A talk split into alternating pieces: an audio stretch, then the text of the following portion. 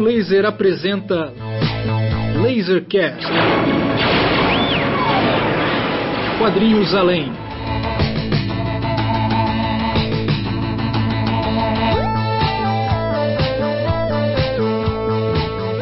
Boa noite, boa noite, bom dia. Bem-vindos ao Lasercast, o podcast da Raio Laser.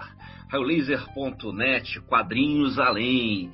Aqui quem fala é Bruno Porto, diretamente da AIA, na Holanda, e hoje temos uma discussão sensacional, uma super discussão. Ao meu lado tenho Raimundo Lima Neto, diretamente de Brasília. Boa noite, pessoal. Boa noite a todos os ouvintes.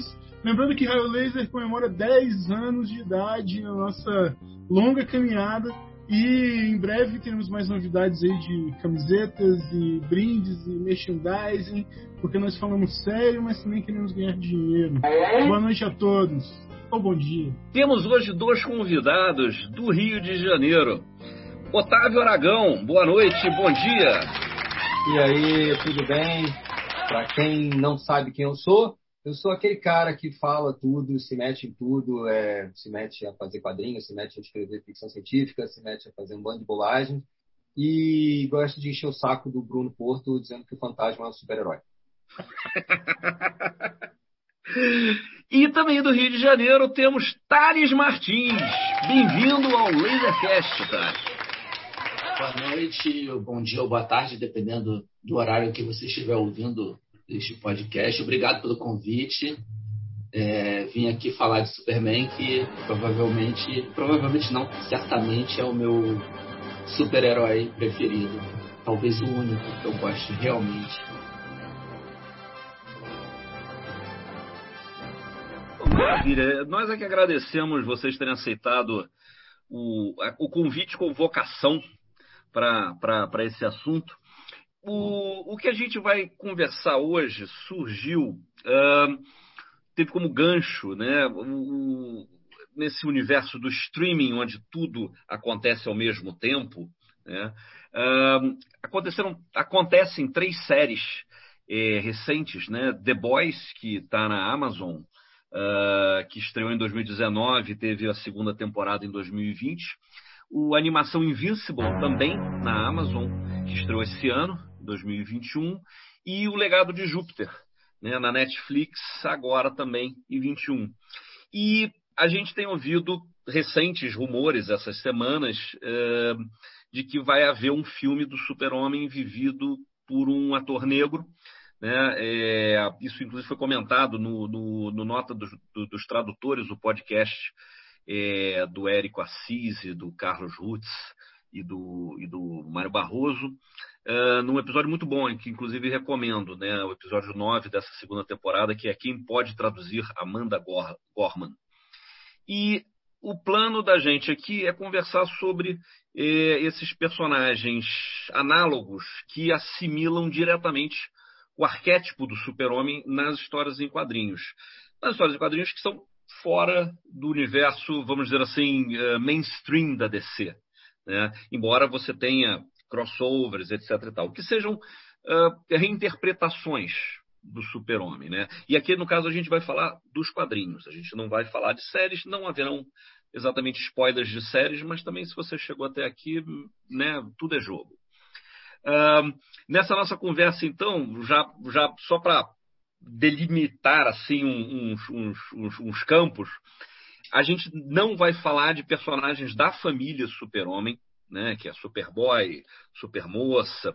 Não vamos falar de variações do Super-Homem, né? A gente tem esses dois super esses dois super-homens negros, o, o, Calvin Ellis, o Val Zod, ou qualquer outra variação, né, do, do, do túnel do tempo, dos Elseworlds.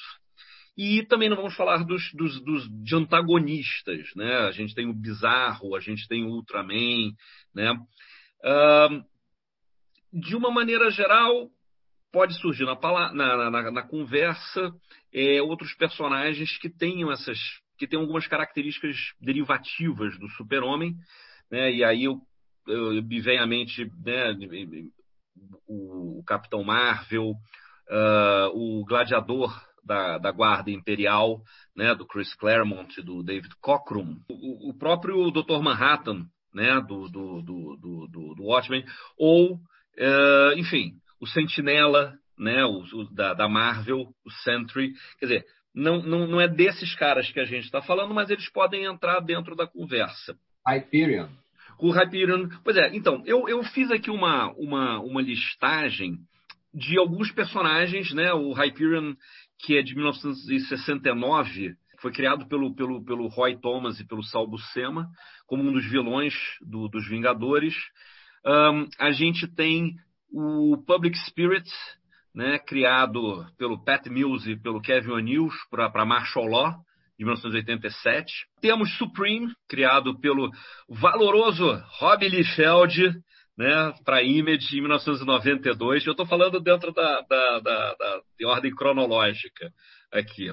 Temos o Icon, o ícone, né, do Dwayne McDuffie e do M.D. Bright, uh, de 93, da, da Milestone Media, que era um, um selo, né, um imprint da, da DC. Mr. Majestic, né, do, do, do Progress e do Jim Lee, que era do, do, do Wildcats, também ligada a DC, né, em, de 94. Temos o Samaritano, do Kurt Busiek e do Brent Anderson para a série Astro City, que inclusive foi traduzida aqui no, aí no Brasil pelo Otávio Aragão, de, criado em, em 95. É, Apollo, de 98, Warren Ellis e Brian Hitch, que começaram no Stormwatch e depois foram para o Authority. Omni-Man, e aí a gente já entrou numa das, das, das áreas que né, foram levantadas por conta das, das recentes séries do, do, Robert Kirkman e do, do Carol Walkman para o Invincible, é, que, que, estreou na, na, na, Image em 2003. O Homelander, do, do Garth Enix e do Derek Robertson para The Boys, de 2006, da Wildstorm, de novo. Né? Começaram pela Wildstorm, depois foram para Dynamite. O Plutonian, criado pelo Mark Wade e por Peter Krause, é, para o Irredeemable. E, por último, o Utopian, do Mark Miller e do Frank Quitely. Eu estou falando dos nomes em inglês porque realmente eu não me lembro de muito dos nomes em português. Então vocês, por favor, podem entrar, né? Que foi para o legado de Júpiter uh, da, da Image Comics eh, em 2013. Né? Acrescentando aí... o Superman de 1980 do Akira Toriyama. Boa. É, Otávio, você tinha falado de mais um, não tinha? Eu tinha falado do Icon, é, do, agora falei do, do All Might, né? Do, eu não, meu filho falou do All Might, do Goku no Hero. Tem mais? Tinha falado mais alguém? Tem o, super, tem o Super Sam, do, que é o seu Madruga em Chaves. Ah, que ele é o, o tio Sam com roupa de super-homem. Mr. Super Sam, time is money. Tá vendo? É, muito bom. Então, e aí, aí a gente vai percebendo, né, que em alguns casos a gente tem claramente uma paródia, um pastiche. Às vezes não é só da figura do, do, do, do super-homem, é da, do universo da Liga da Justiça inteira, ou da questão da, da, da, da das superfamílias, etc. Eu sei que eu vim aqui para falar sobre o Bipo, o Super Macaco, e você já vetou. Então eu já não sei sobre o que, que eu vou falar. Não, eu queria, eu queria entender, assim, esses personagens, essas personagens, elas podem ser, elas podem ser consideradas assim, elas são cópias, elas são paródias, uh, elas são utilizadas como um recurso assim narrativo crítico, quer dizer, quais são os limites dessas, dessa, dessa, é, da existência desses personagens. Eu ia perguntar se você queria que a gente falasse sério ou se a gente levasse na galhofa, mas eu estou vendo que você está tá querendo que a gente fale sério, né? Um pouco, mas não é. muito, entendeu? Um pouco, mas não muito. Enquanto for falar do, do Bipo. ah, pô, o Super Macaco é maneiro. Tem o Capitão é, Cenoura também. É. mas, mas me diga lá, são, são, são. Porque, a primeira coisa, são cópias você está copiando, você está você tá pirateando. Eu acho né? que em alguns sentidos, sim, são uma cópia. Eu acho que em outros sentidos é, são uma vontade de alguns autores de trabalharem com o personagem de outra maneira. Eu acho que Supreme entra nessa. É, eu Tanto... tô, penso mesmo. é, tanto, tanto no caso do Rob Liefeld, que é Liefeld, para minha surpresa é Liefeld, não é Liefeld. Eu jurava que pela grafia do nome dele seria Liefeld, mas não é. Ele mesmo falou que é Liefeld. Então, se o homem sabe, ele sabe tudo. Então, gente, né? Tipo, obedece. Liefeld. Agora eu saquei! Ah, é, segundo, tanto pelo Liefeld quanto pelo Alan Moore. Quer dizer, o Liefeld queria fazer o Superman dele. Logo saiu aquilo. Né? É, aquele cara que, que arranca cabeças, etc. É, aí o Moore veio e disse, pô, esse aqui é o Superman, né? Aí, então tá bom, então eu vou fazer o Superman que eu gosto. E aí faz o Superman do Supreme, o Superman que ele gostaria de ter feito se ele fizesse o Superman. Né? Então, sim, eu acho que o Supreme é um bom exemplo. Né? É uma cópia? É. Mas é uma cópia porque o autor queria trabalhar com o personagem. Então ele se apropria. Porque o Samaritan também. O, o Samaritano é uma coisa. O, o Kurt Busiek, o, o, universo de Astro City, eu acho que ele é absurdamente legal, porque o cara faz o que ele bem entende ali. Ele gosta de trabalhar com aquilo tudo, então por que eu gosto de trabalhar tudo? Então vou botar tudo aqui. ele bota tudo ali. E o Samaritano é o Superman. Inclusive aquela história maravilhosa que ganhou o Eisner, e como é que o, o, o Samaritano é, é, gerencia o, o dia, a hora de trabalho dele. Cara, genial, cara. Que, que a, é a que abre a série, né? É, é genial aquilo, né? Como é que. Pô, não, não tem tempo. Realmente, cara, não tem tempo. Porque ele vai, ele, ele dá a mesma importância para o gatinho na árvore, para o transatlântico afundando e para a guerra interplanetária. É a mesma importância. Tá ok. O gatinho na árvore tem tanto, tanto valor quanto a guerra interplanetária. Ele vai se meter em tudo. Então ele não tem tempo para nada. A cara desse namora. Né? O, o, mas me diga uma coisa, no caso, no, pegando já o, o samaritano, o, o Kurt que ele não estava fazendo o super-homem, ele estava fazendo o universo dos super-heróis. Né? Uhum. E ele começa brilhantemente com. com já ele dá o tom, ele achou um personagem excelente para dar o tom do que, que é. Né? É, mas. Uh, quando, ao, contrário né, do, do, do, do, Supreme, que era, como você está falando, a vontade do, do, do Liefeld de, ter, de trabalhar com um super-homem. Né? É, Thales, o que, que você acha isso? Você acha que é viável isso? Eu, eu, eu, eu vou entrar na conversa do Thales, desculpa, Thales, mas é só porque eu, eu, eu existe a questão é, é, da cópia. Essa coisa de cópia, né, hoje em dia, no mundo pós-sampler, é tudo muito complicado. Agora, existe uma coisa que eu acho laboratorial. O que o, o, o, o, Moore faz com, com o Supreme é uma coisa muito laboratorial, assim, no sentido de que ele, ele quer um, um, um elemento do super-homem que ele possa é, não desconstruir, porque ele já tinha desconstruído o Miracle Man, assim, mas de certa forma reconstruir né, aquilo que ele tinha desconstruído em Miracle Man e, e soprar a vida de novo de, de maneira que fosse o personagem com o qual é, ele teve essa relação com o super-herói no primeiro momento, né? Então é, o personagem ele vira esse, esse se para o Rob Liefeld era uma oportunidade de fazer é, piu, piu, pão, pão, pão, super-homem. Que viagem é essa, velho? O Alan Moore chega e fala, não, deixa, vamos ver aqui, pô, tem tantas histórias, deixa eu... E cria um, uma, um super verso, né, no sentido de, de que ele é, é, amplia a coisa, assim, um, uma visão típica do Alan Moore, assim, e que a gente vai observar, por exemplo, é, é de certa maneira, essa semelhança com o samaritano, no sentido de que, por que o samaritano? Né? Mais do que a vontade de escrever, existe uma vontade de falar sobre. E aí eu acho que tem uma característica que talvez separa essa, essa coisa laboratorial, que não você dizer o nome, que talvez seja análogo, acho que a palavra de análogo seria, seria mais próximo, aonde você tem um, um, um, caráter metalinguístico muito presente, né? Aonde você está fazendo um personagem que é cópia do super-homem, mas você não, de maneira alguma quer esconder isso. Muito pelo contrário, você quer deixar claro que se eu, se eu pudesse, eu estava fazendo um super-homem. Né? Então você tem o Samaritano que está muito, muito nessa linha. Eu, eu, tinha comentado com o Bruno mais cedo que, o, que, o, que a Prometeia do Alan Moore, ela tem uma semente super-homem, é uma, uma espécie de super-homem, é uma, uma criança que, que, dentro de uma realidade é, pré-religião é, católico-romana que está sendo dizimada e ela é a última filha do último sacerdote e esse sacerdote manda ela para o mundo das ideias para ela sobreviver. A última filha daquela religião e ela cresce lá no mundo das ideias e vira esse personagem que é uma mistura de ideia com, com realidades. Então ela é um, um certo super-homem. Mas nesse sentido, ela não quer ser um super-homem, ela quer ser a Prometeia, ela tem a sua função, autonomia, de certa maneira. Né, que é diferente do, do, do, do, uh, do Apolo, por exemplo, ah, do Apolo Meia-Noite, que tem uma, uma intenção clara, assim, eu queria, eu estou fazendo isso aqui, você achou parecido com o Super-Homem, é porque é para parecer com o Super-Homem mesmo.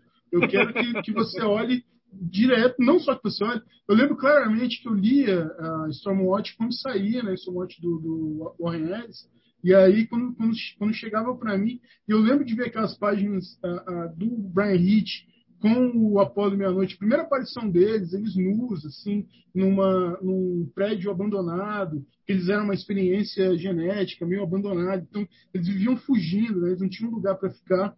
E aí, na hora que eu vi aquilo, eu pensei, assim, cara, uma carga assim, homoerótica óbvia e uma relação óbvia entre aqueles dois personagens de, de Batman e Super-Homem, que só foi se revelar depois, assim, no Stormwatch, foi deixar, ser deixado claro, mas que você via que era o Warren Ellis querendo fazer essa coisa, e que o, o Warren Ellis é um desses escritores que vai levar isso até uma, uma, uma sei lá, oitava mais, assim, uma, a, a quinta enésima potência, porque ele cria várias versões dos personagens. Né? Você tem várias versões da Liga da Justiça dentro do universo do Warren Ellis, de Planetário e de Authority. Né? Ele vai criando. Quanto que ele cria, que ele, que ele quer. Ah, quero outro Batman Super-Homem, ele cria outro Batman Super-Homem, cria outra Liga da Justiça. E vai misturando. É uma coisa meio de. de, é, é, de quando você junta esses brinquedos todos, assim, e fica, e fica brincando com aquilo. E essas revistas viram uma espécie de de sandbox, assim, onde esses escritores vão explorando essas,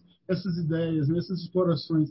E aí, a, a, a, a, minha pergunta que eu faço com relação ao, ao super-homem, a, esses humanos, não é nem com relação ao, ao, ao humano em si, mas por que o super-homem? Assim, por que a gente sabe, né, de certa maneira, essa resposta não, não tem. Mas é, é, como o super-homem ele se repete em termos de arquétipo, mais do que qualquer outro personagem da, da, da Era de Ouro, por exemplo. Você vê uma, versões da, do, do Lanterna Verde, a não ser que você tenha uma versão da Liga da Justiça, né? A não ser que você tenha... Mas Super-Homem, você vai encontrar várias versões em todo lugar, e a gente sabe por quê, pela colocação histórica que ele tem dentro do, do, da coisa, né? E é, e, é, e é, muito nessa linha, assim. Eu chamo de, de análogo, né? São personagens análogos, porque tem essa coisa de pensar sobre o meio, assim, ter uma relação metalinguística mesmo com a parada, sabe? Eu, eu, eu parto do. Eu acho que eu estou um pouco mais com a avaliação do Otávio, porque eu acho que para partir do, do análogo, como você falou, é, você tem que considerar que realmente houve um pensamento e, e, e esse, todo esse conceito de você brincar com seus bonecos e realmente querer interpretar, dar uma nova interpretação, ou trabalhar aquilo de um jeito que você gostaria de trabalhar. É, aí, mas você sempre cai no caso do Liefeld, que ele só fez uma cópia. É, mas a gente acho que vale a pena a gente voltar no tempo, né? Porque é, não é a primeira. Acho que eu não, eu, não, eu não, não, arriscaria dizer que o Capitão Marvel Shazam é a primeira cópia do Super-Homem, mas talvez seja a primeira que realmente chama a atenção. A primeira bem sucedida, né? Porque o Wonder, Wonder Man tomou-lhe um, um, juiz na cabeça, né? Tomou-lhe uma licitação na, na coisa e o Will Eisner só fez aquele e ficou quieto. Falou, gente, Capitão Marvel talvez seja o primeiro bem sucedido, vamos dizer assim. É, provavelmente porque insistiram e a DC aproveitou a oportunidade. E não sei se na época ainda era National Comics, mas enfim. Hum, ela é. aproveitou a oportunidade e pegou o personagem para ela. É, curiosamente, a própria DC é dona de vários desses personagens hoje. Né? e abriu mão de outros, como o. Me, fa, me falta o nome agora, me, me, escapa o nome, o personagem do The Boys, né? Que era, era um gibi da DC. E a DC abriu mão o, achou. O Homelander. Homelander. A DC abriu mão porque estava um pouco pesado e, e liberou Garth Ennis para levar para outro lugar. Mas é, a, a, dá pra gente fazer uma cronologia de todos esses personagens é, inspirados pelo Super-Homem, a começar pelo próprio Batman, que apesar da discussão de se ele é ou não um super-herói, ele foi encomendado a partir do gibi do Super-Homem. Ali, dele partiu uma encomenda, é, da, do Super-Homem partiu uma encomenda para ocupar as páginas da Detective Comics e você encontra todos os elementos do personagem com identidade secreta, o uniforme, a única diferença é o capuz. E, e, e as luvas, né? São as duas, as duas únicas diferenças. É, então, a gente consegue até traçar uma cronologia, até chegar nesses que a gente está falando das séries atuais que foram recém-lançadas. É, eu diria que, mal comparando, o Batman são os Rolling Stones dos Superman Beatles. Não é quem eu sou por dentro, e sim o que eu faço que me define. Bruce. É uma boa comparação. Boa.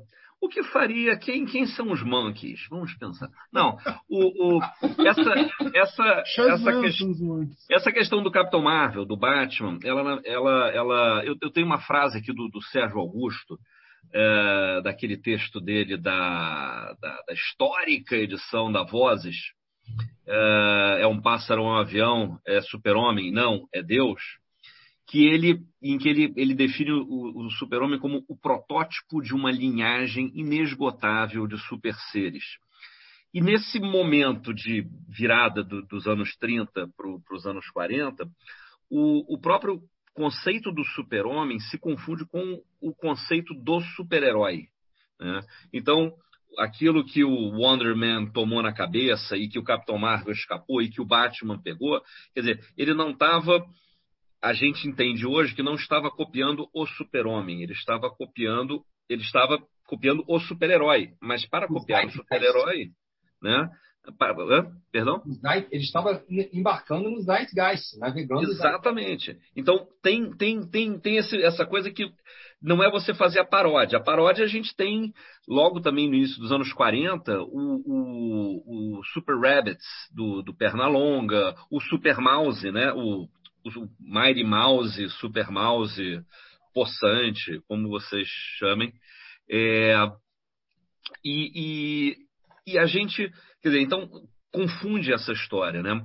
Agora, esse ponto que o, que o Lima mencionou, por exemplo, ah, não vejo isso sendo feito com lanterna verde. Tem uma questão também da intenção, né? Porque quando a gente vê o, o, o, o Supreme, né? seja pelo Rob uh, Liefeld, né, que queria fazer uma história do super-homem, ele pega para fazer né, uma, o personagem que sei lá era a gente ele, ele tinha ele tinha passado por aquela fase uh, que a Marvel tinha chamado ele para fazer os personagens ele tinha criado aquela Heroes Reborn. Heroes Reborn e você tinha aquele, aquele outro personagem pastiche né do do American é American Commando não. É, Fighting American. Fighting American. Fighting American. Fighting America, exatamente. Então, quer dizer, você vê que tem aí uma, uma intenção de vou fazer os meus Capitão América, os meus Super-Homem nessa história. Mas e... o, o, Fighting American, ele hum. é do, do, do Kirby. Não, é, não do, desculpa. É, do Kirby e do Simon, né? Mas que o Simon era... tinha os direitos dele. Sim. Simon Cheguei, eu cheguei a conversar, olha, Olha só, estou muito velho. Eu cheguei a conversar com o Simon sobre isso. Olha só. Muito velho, cara. Muito velho. O, o, não, e ao contrário, por exemplo, aí a gente pega o que a gente mencionou que é, que é, que é anterior ao, ao, ao Supreme, né, que é o, que é o Public Spirit, né, que é pro, pro, pro, pro Marshall Law, que é uma paródia dentro de um aspecto doentio, etc e tal, e que a gente vê muito disso no The Boys, né? Homelander, é. Homelander, Homelander é o, o, o Public o, né? Ele o é Public Spirit. Né? Public Spirit, é. Public Spirit. E ele, ali, então, ali você está fazendo uma, uma paródia do, do, do, do gênero como um todo. Né? Tanto que o Public Spirit ele é uma mistura de super-homem com Capitão América. O próprio Homelander ele começa um pouco com uma mistura de Super-Homem e Capitão América, e no volume 2, né, no segundo arco da história, eles introduzem um Capitão América ali para deixar bem claro, não, não, não, ele é o super-homem. Estamos falando né, de, de, de, de aquele ali é, é, é para entender como super-homem. E aí você tem o velocista, a, a mulher guerreira, etc. e tal. Né? Então, existe uma coisa que a gente pode dizer que é quando você está fazendo uma paródia, porque você está pegando o, o, Hyperion, por exemplo, né? que tá, tem uma Liga da Justiça da Marvel ali por trás. Né? Ou quando você está fazendo Supreme, você fala, não, não, eu vou pegar o super-homem. Ou o, o, o ícone, né? o Icon, que tem uma das coisas mais brilhantes na origem dele, que é isso, que é um que quando ele chega e ele o, o, o alienígena ele assume a forma de quem, enfim, de quem adota ele, de quem abre, né, da, da primeira criatura que ele vê. Fala, Otávio. Eu lembrei do que eu tinha esquecido. Hum. Do Max Immortal, do Rick Veit. Max Immortal, aham. Uh -huh. Max Immortal. Max Immortal é a, é a, é a, a semente para aquele, Bright, aquele filme Brightburn, que é igualzinho. O Brightburn ele é 50% do Max Immortal, 50% do Esquadrão, o, o Hyperion do Esquadrão Supremo. Né? Uhum. É igual, assim, 50% um, 50% o outro, igualzinho. E, inclusive com as sequências que depois o Homelander também faz de, de, de, de dos raios de calor, né? Visão de calor, uhum. detonando o rosto de alguém. Aliás, o, o Kid Miracle Man também faz isso, né? É meio que um, um, Mas o primeiro que eu acho que. Não, o primeiro deve ter sido Kid Miracle Man, mas o, o Max Mortal faz também. Que é igualzinho ao Super-Homem do Zack Snyder, né? Cara, a minha teoria, eu falo, já é a segunda vez que eu vou falar isso. Man o Man of Steel é um filme horroroso. Por que ele se chama Man of Steel? Se ele se chamasse né, Miracle Man, seria um filme ótimo. Porque o final é igual, né? Não? Ou estou enganado? A, que, a, quebra de pescoço do Zod não é igualzinha à quebra de pescoço do, do Kid Miracle Man. A devastação do, de, de, Metrópolis não é igual à devastação de Londres, só falta ter os detalhes pornográficos, né? Porque o Moore bota uhum. detalhes pornográficos ali, né? É, é, toda é parecido demais, é verdade parecido, cara. É muito parecido. Eu reli essa semana e fiquei com uma sensação de que eu estava vendo uma coisa que eu já que é. tinha visto recentemente. Eu falei, mas eu li o gibi antes, então eu tô só lembrando do gibi, mas não, é o, é o Man of Steel, cara. Era o Man of Steel. Aliás, o Miracle Man, ele é tão impactante que se vocês reverem Corpo Fechado, vocês vão ver que tem cenas do Miracle Man ali no Corpo Fechado. A cena do treinamento, de quando, de quando o personagem do Bruce Willis está levantando os pesos e o filho está Vem cá, tem visão de calor? Uhum. Hum. É igual a cena em que a, a, a, a esposa pergunta para o Miracle Man, e aí, tem visão de calor? Ele ri. Porra, porque a, a, cara que o Bruce Willis faz é a cara do Miracle Man. Porra, hein? Oi? Como assim? De onde você tirou isso? Visão de raio-x? tirou isso? Né? Então, é, é, o Miracle Man é muito mais in, é, influente do que a gente imagina também, né? O Miracle Sim. Man na cultura pop desse super-herói, desse super, desse Dark Superman, né? Esse Superman, Evil Superman, tem muito mais do Miracle Man do que a gente consegue enxergar à primeira vista, né? Sim, sim. É, é interessante isso. No cinema, principalmente. Brightburn tem muito também do, do, do Miracle Man. Aquele garoto é o Kid Miracle Man. Então, paralelamente, só para complementar essa coisa do, do Miracle Man, tem uma coisa que eu fico impressionado. Assim, aquele, o pessoal que faz o Ben 10, que é o Man of Action, né? Os, são todos escritores de quadrinhos, né? São, Sim. Eu acho que o Joey Kubert, não é? Não, não. Não, não. é o não? Joe... Joey Kubert, olha que viajei. Não, é Joey Kelly. Isso, Joey, Joey Kelly. É... O pessoal que fazia X-Men nos anos 90, esqueci agora... Mas, mas que são pessoas de quadrinhos. O, o Joey Kelly é um dos caras que escreveu um dos gibis do Super-Homem mais bacanas que tem, que é o que ele enfrenta o, a, a, o Authority da DC, do universo o análogo do Authority, né? Isso. É Agora, o que, que é o Ben 10 é... se não, não é aquela, aquela roupa que, que os alienígenas usam, que eles ficam trocando de corpo para cada ambiente que eles têm que usar?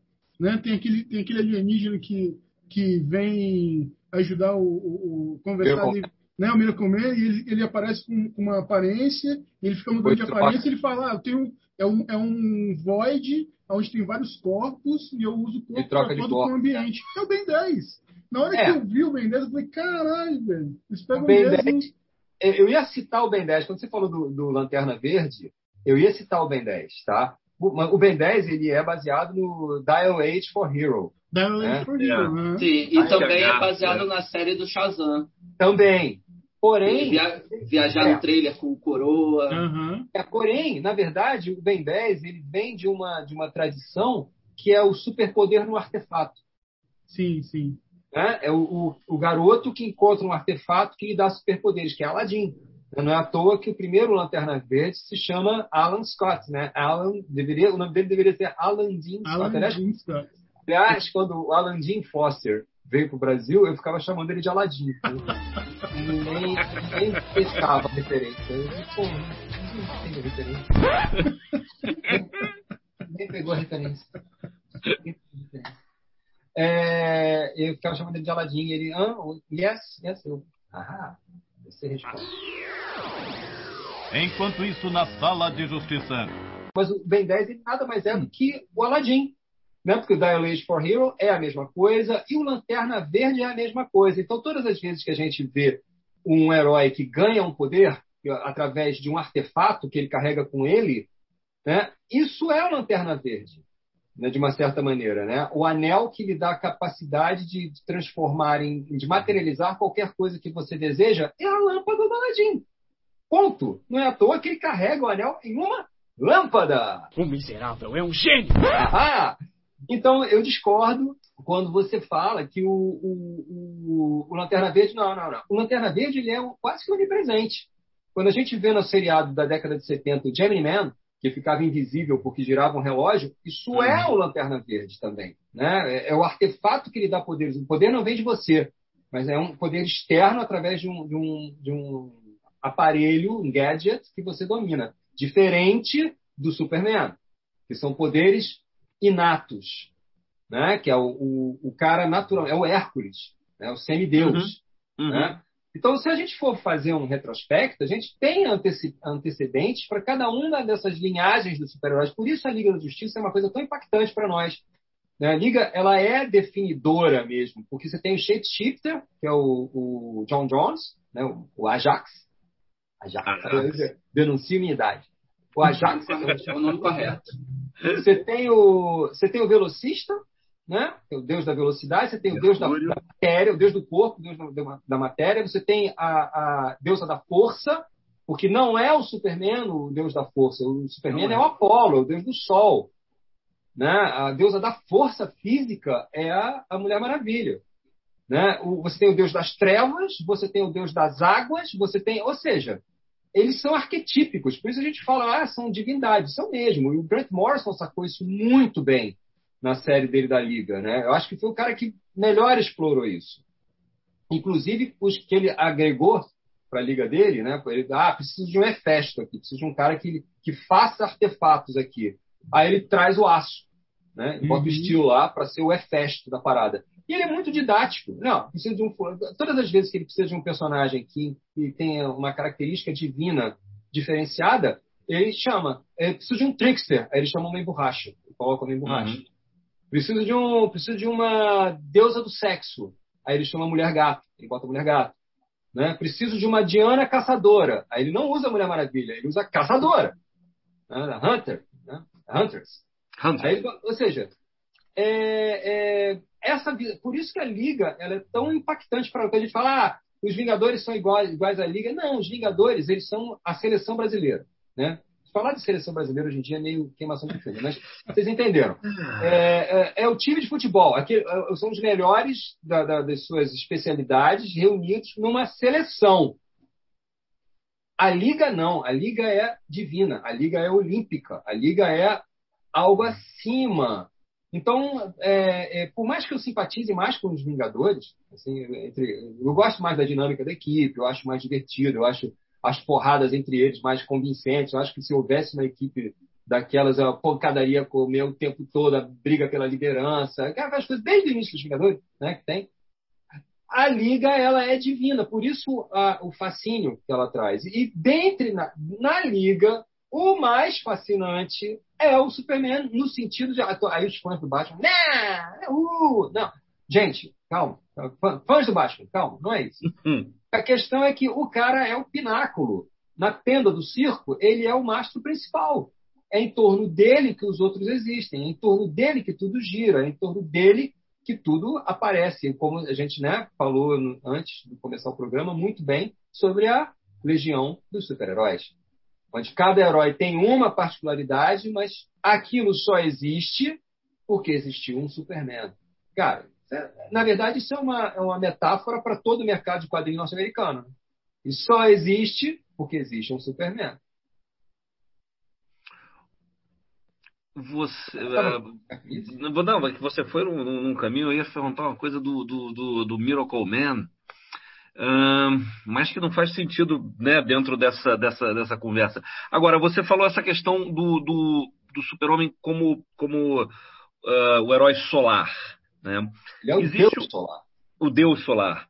É, nessa, por exemplo, no, no, no Supreme uh, você, você começa do Supreme do Liefeld, você começa com essa história meio dele como como como como um anjo, uma coisa o sagrado, né? Quer dizer, busca-se ali o, o, sagrado no sentido do sobrenatural, né? Do supernatural, né? Ele ele fica, digamos assim, quase messiânico, né? E que o Moore transforma numa coisa de cultura pop, né? Quer dizer, ele, o que ele, o que ele é, explora é esse lado. Agora, na iconografia de, de, boa parte desses personagens, a gente tem um, o, o, Apolo, no caso do, do Sol, né, na, na, na iconografia dos, dos, símbolos e tudo mais, e você tem, no, no Samaritano, você tem meio que um, uma, uma, uma, um, um, pássaro, né? O, o, o Public Spirit é uma, é, é uma águia,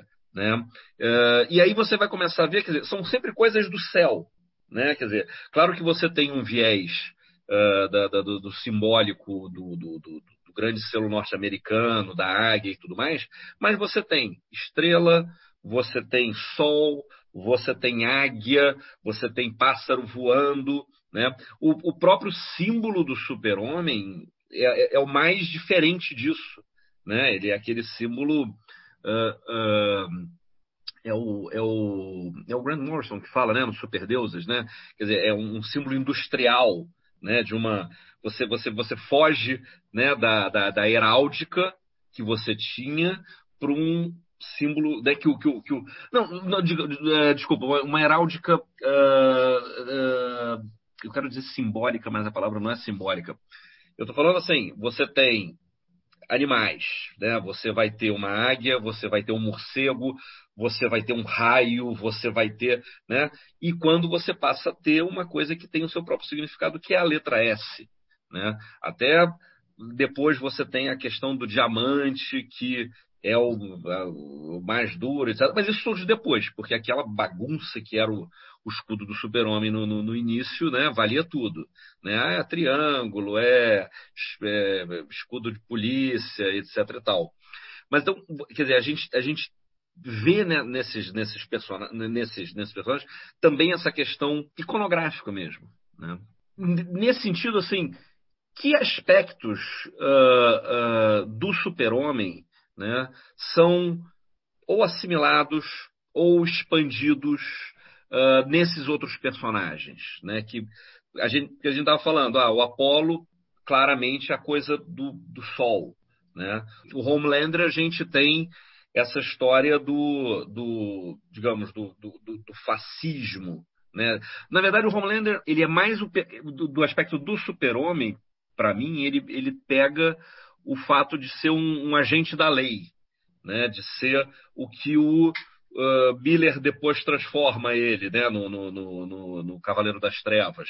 Né? Embora seja corporativo no Homelander, mas ele é uma figura da, da, é, da lei. No Omni-Man, do, do, do, do, Invincible, a gente vê o aspecto assim, do alienígena.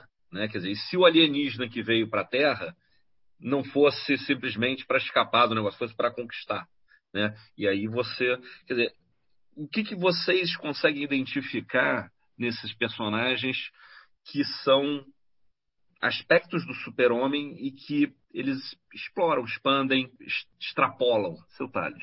Bem, acho que, além de falar o óbvio, né, que, que é o, o visual dos personagens, a, as características visuais né, dos personagens, porque eles todos passam pelo perfil roupa colada, colorida, cores da bandeira americana no geral, capa, né, que dá aquele ar imperial para o super-homem. O ar imperial não, um ar nobre né, para o super-homem.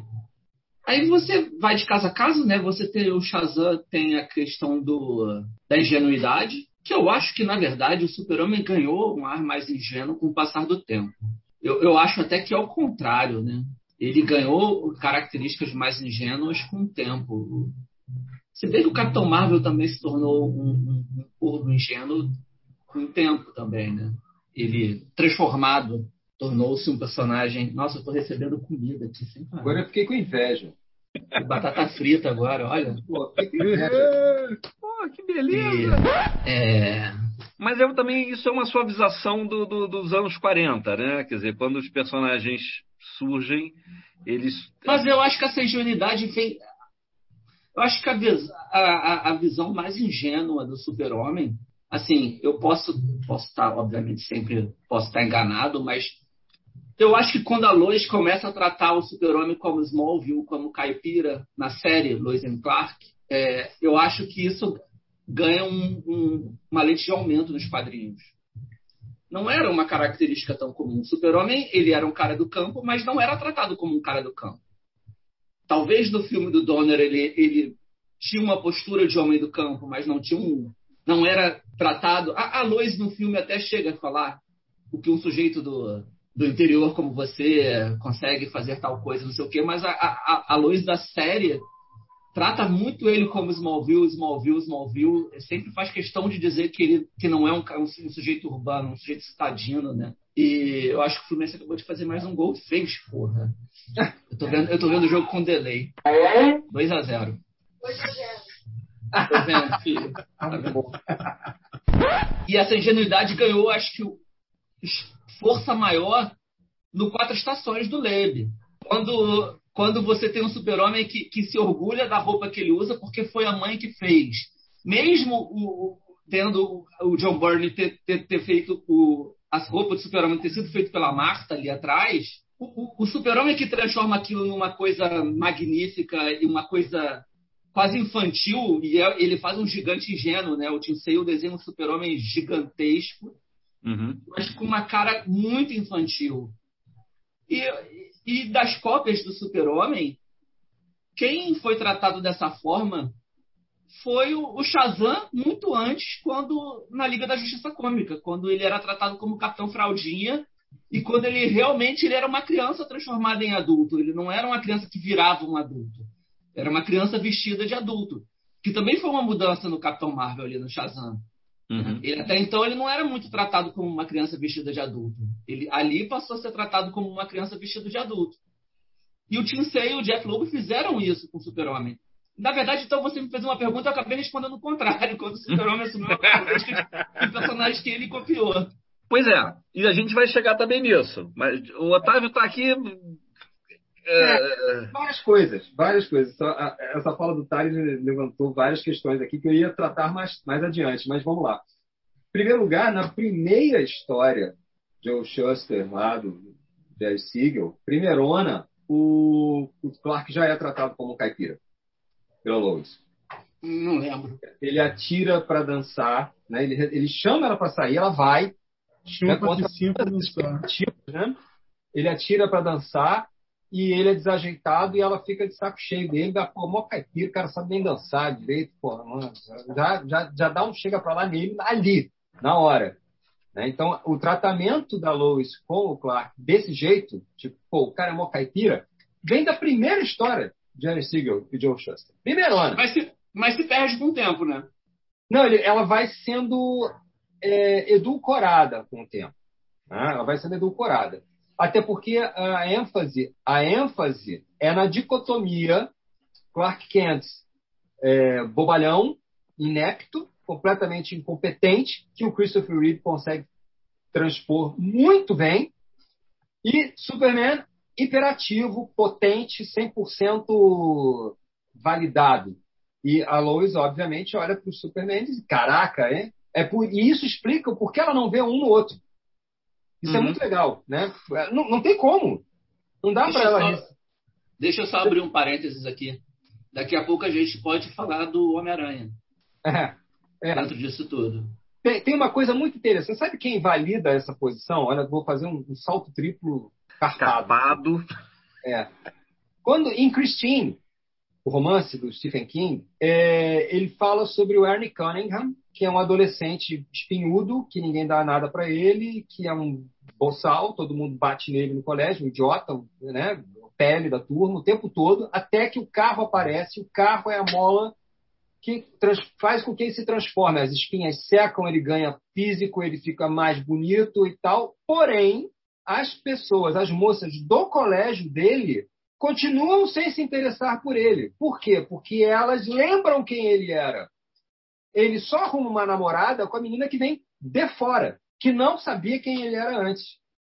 E isso é a definição de por que o Clark ninguém olha, ninguém vê o Clark Kent do Superman. Essa é a melhor definição que tem. né? Não, não dá.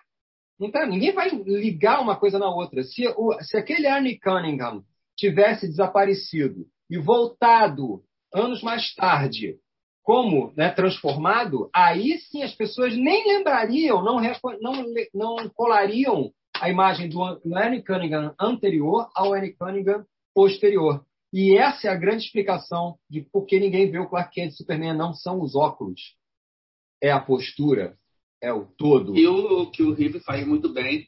E que o Luthor fala explicitamente no Action Comics do, do, do Burnie, né? Burn. Não pode. Ele faz um supercomputador, ele descobre quem é o super-homem. É. E, isso não, esse computador tá errado. Desliga essa porra, joga no lixo. Demite Não, todo mundo. Ele demite a mulher, a senhora está demitida. Ela, Pô, mas está comprovado aqui que ele. Não, não é possível. Um cara daqueles não ia se, se submeter a ser esse medíocre. Cara, eu chamo isso de síndrome de Lex Luthor, sabe por quê? Porque eu sofro disso. Eu cometo esse erro. Fulano, fulano não vai cometer essa, essa imbecilidade. Fulano é inteligente. Fulano vai e comete a imbecilidade. Eu fico, como? Como? Eu tenho, eu sofro isso direto, eu vivencio isso o tempo todo. É fato.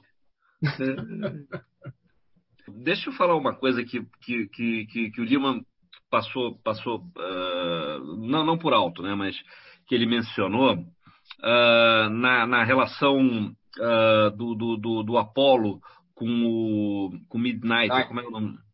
Midnighter. Midnight. Meia-noite. Meia-noite. É, eu, eu acho aquilo ali muito bacana, porque é, se você vai explorar, se você tem um cara que explora, ah, vou explorar o aspecto alienígena, que, que aí, de novo, vai entrar no, no que a gente vai ver depois, né, de, de falar um pouquinho depois, que é em, em que momento que o Tali já queimou a largada, né, falando do Capitão Marvel, que o super-homem copiou a inocência do Capitão Marvel e tal, é, né, que você vê, você vê que às vezes tem, tem, tem arcos ou tem autores que pegam esse aspecto alienígena ah, alienado do resto dos humanos, né, da raça humana, para o super-homem. Então a gente tem isso, a gente tem o, o Mr. Majestic, é isso, né, o, o, o Omni-Man né, do, do Invincible é isso. Com- Max Immortal é isso. o Max Morton é isso, né? O que eu acho e- e aí os outros pegam, né? Que aí eu, eu- eu até quero falar um pouco mais depois, né? Do, do, do Utopian, né? Do, do, do legado de Júpiter, ah, que pega a coisa do patriotismo da América, né? né?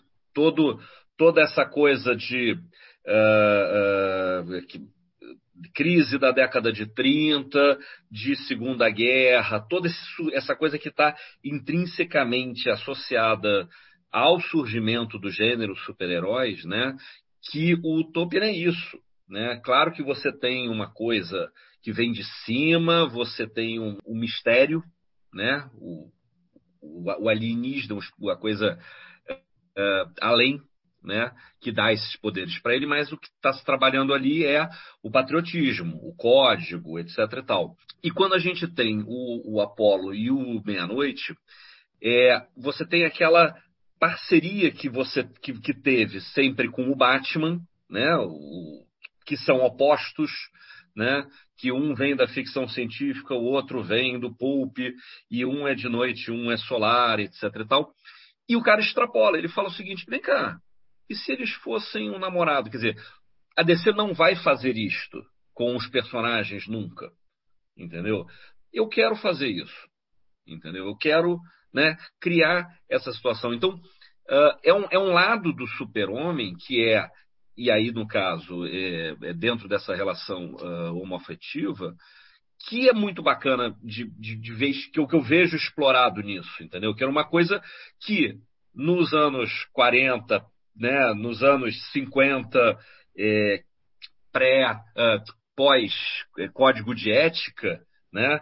Você tinha que hum, pega leve, não pode botar o Bruce Wayne e o Dick Grayson dormindo na mesma cama, não pode fazer tal coisa, tem que arrumar namorada para todo mundo, né? E de repente o cara fala não, olha só, existe existe isso, existe essa relação entre esses personagens. Olha, os opostos se atraem, né? E, e eu, eu, acho isso uma das, das explorações mais interessantes para a gente ver, porque não vira uma novela, não vira, né? O, acho que o Tales que mencionou a Liga da Justiça, como é que é? Comédia humorística, né? Não vira uma novelinha. Você continua tendo toda a dinâmica da narrativa, do super-herói, da aventura, do, né, de tudo isso, mas você tem uh, essa relação dos dois. Mas tira uma coisa da relação do Batman e do Super-Homem que o Apolo Meia-Noite tira, que é a tensão entre os dois. Apolo e Meia-Noite, eles são personagens muito mais síncronos do que o Super-Homem e o Batman. Uhum. Eles, eles trabalham melhor juntos, eles têm planos de ação juntos. Enquanto o Super-Homem e o Batman ficam naquela, é, pelo menos na, no encontro clássico, aquela tensão entre o não sei quem você é, eu não sei se eu posso realmente confiar em você, e mas eu confio, você é um cara incrível. E tem uma tensão ali entre os dois. Apolo Meia-Noite, ele mata essa tensão. Mas, eles mas... vão em ação e eles falam: você vai pelo lado, eu vou pelo outro, a gente faz, faz isso, faz a manobra tal, e eles realizam a questão. Mas eu acho que essa, essa, essa tensão que, que, que existe, na, digamos, no, no clássico Super-Homem e Batman, é uma coisa mais recente do que, vamos dizer assim, quando do surgimento. Né? O surgimento é o seguinte: não, nós somos da Liga da Justiça, nós somos parceiros, a gente vai trabalhar junto.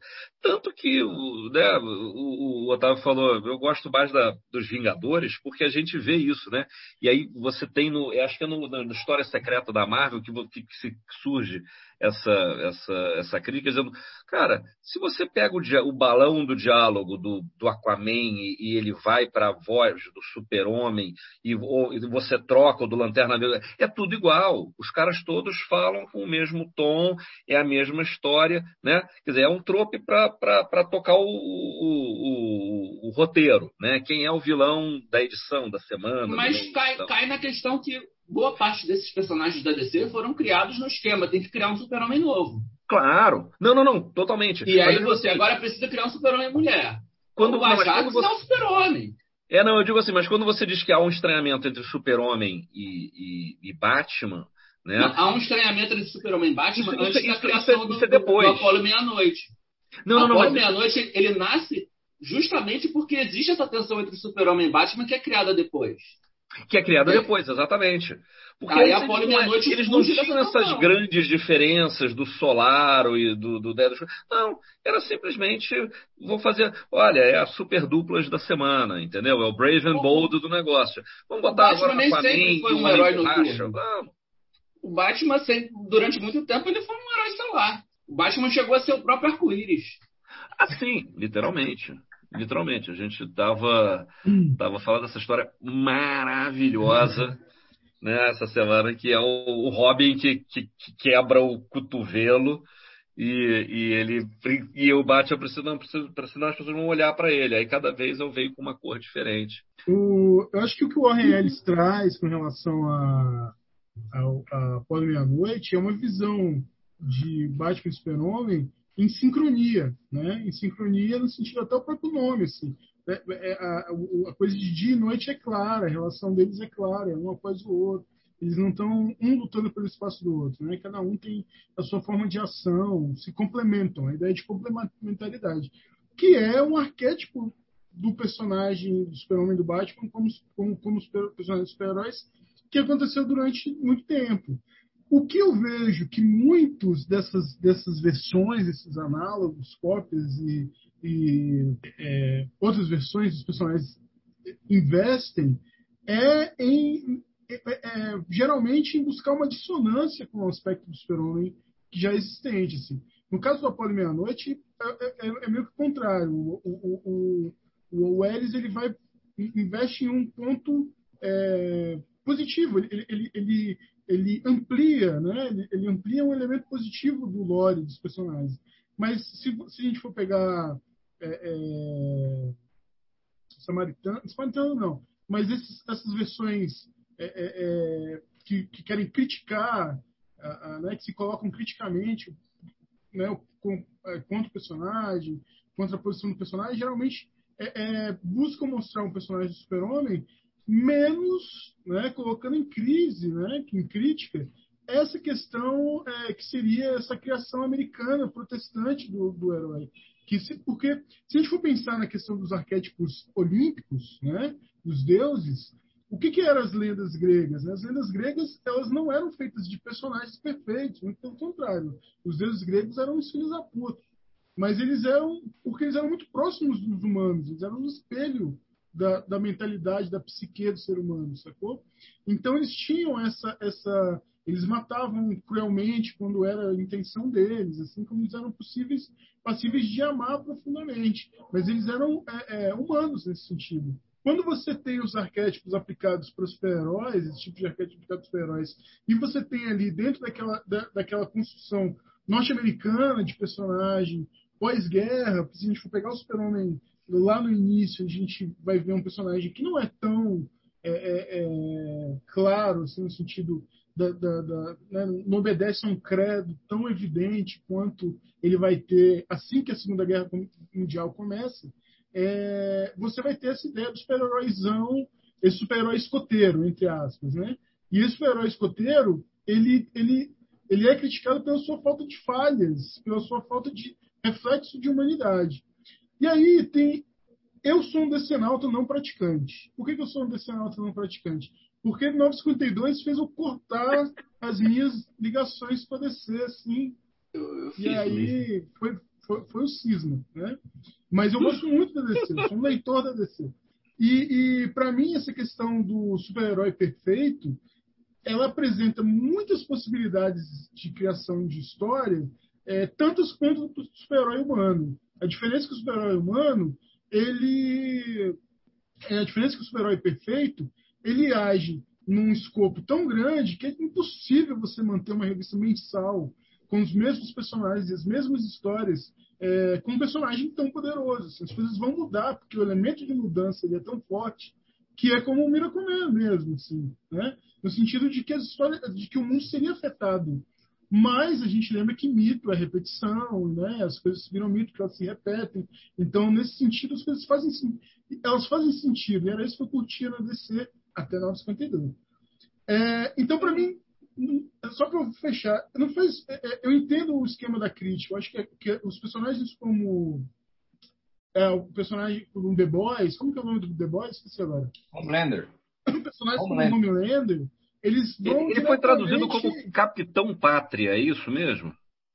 Pô, para aí, rapaz, para aí. Então, desculpe. personagens que nem o Bolsonaro, oh, desculpa, que nem o Capitão Pátria, opa, que nem o Homelander, eles vão, vão levar, é, é, colocar em crítica justamente essa parte que é ligado ao crescimento, que a, a esse aspecto americano, esse posicionamento é, é político do, do, do, personagem, né? Então, é, é, cada análogo busca ampliar ou colocar em crítica uma das facetas do super-homem, ou uma das facetas do super-herói, né? considerando o super-homem como sendo essa imagem do super-herói. E aí, acho que a, que a parte desses personagens que o Garfiennes vai fazer, que o Pat Mills vai fazer, é, que o Grant Morrison faz em algum momento, mas o Grant Morrison é um cara que, que é, nos anos 80 era bem radical. Eu lembro de uma entrevista dele para a finada revista HQ. Ai, meu Deus, esqueci agora. HQ é uma revista em quadrinhos brasileira. Uma revista sobre quadrinhos brasileira. HQ é alguma coisa. Esqueci. HQ News. E tinha uma entrevista com ele tirada do Amazing Heroes, que ele fala mal de um monte de coisa. Mas que depois ele mostra que, é que ele entende esse elemento mítico né, do herói, como o Otávio falou, né, deixou bem claro aqui, falando sobre a Liga da Justiça. Então, são esses aspectos, né, esses, esses, essas facetas do personagem que faz não só mostrar é, como há o que se ampliar, mas como tem uma riqueza de facetas a serem exploradas. Não é uma coisa bidimensional. Né? Ela é bidimensional se você olhar para ele de forma bidimensional. Né? Mas se você explorar. É, é como, como eu digo, por exemplo, que quando saiu o Watchmen, o filme, eu falei, cara, esse filme não vai dar certo, não só porque é o Zack Snyder que não sabe fazer nada, mas porque não é a hora do Watchmen. O Watchmen, ele tem, ele, se fosse para sair alguma coisa do Watchmen, teria que sair depois que o grande público do cinema tivesse um, um, uma familiaridade com o conceito um do herói, um repertório maior para entender o que está sendo colocado ali. E aí vai que é o Zack Snyder que faz isso, não ajuda em nada, né? E aí você tem essa, essa tragédia que foi. Mas, mas é essa coisa do tempo, né? Essa coisa de deixar de entender que, que o. Então, eu acho interessante como o The Boys ele chega no momento aonde talvez você tenha assim, uma familiaridade de super-herói, ou até mesmo uma, uma saturação né, de super-herói dentro da mídia do cinema e, do, do e da, da, da, da, televisão. Né? Então, Mas é exatamente isso. Exatamente isso. 10 anos de Marvel, 20 filmes de heróis, você agora tem repertório para criticar né? Uh, e, e, aí a gente, quer dizer, né? Mas, é, é, é, curiosamente... é, a reaçaca, né? Como você teve, quando, quando você teve, se você pegar uh, uh, cronologicamente os primeiros filmes do, do X-Men, a trilogia do Sam Raimi, do, do Homem-Aranha, e você aí passa a ter uma coisa que você pode chegar e fazer assim, vamos fazer um kick-ass, entendeu? Porque o cara tem uma história ali, né? Que o grande público vai entender, vai ter aquela idealização de, de, de, Adam West com Christopher Reeve e tudo mais, mas aconteceu um negócio que a gente pode fazer uma crítica em cima daquilo, cinema, cinematográfica. Né? Otávio, diga, você. E várias coisas. Opa, claro, vamos embora. Acho que o principal é que, é, em cima disso que o Lima falou, é, na, na Silver Age, graças ao Gardner Fox, inclusive, as, as histórias da DC elas eram muito mais focadas, eram bem pulp mesmo, e eram muito mais focadas na trama do que no desenvolvimento dos personagens. O desenvolvimento dos personagens era uma desculpinha para você contar a grande, a grande história daquele mês. Né? No caso, eu acho que o melhor exemplo é o Flash.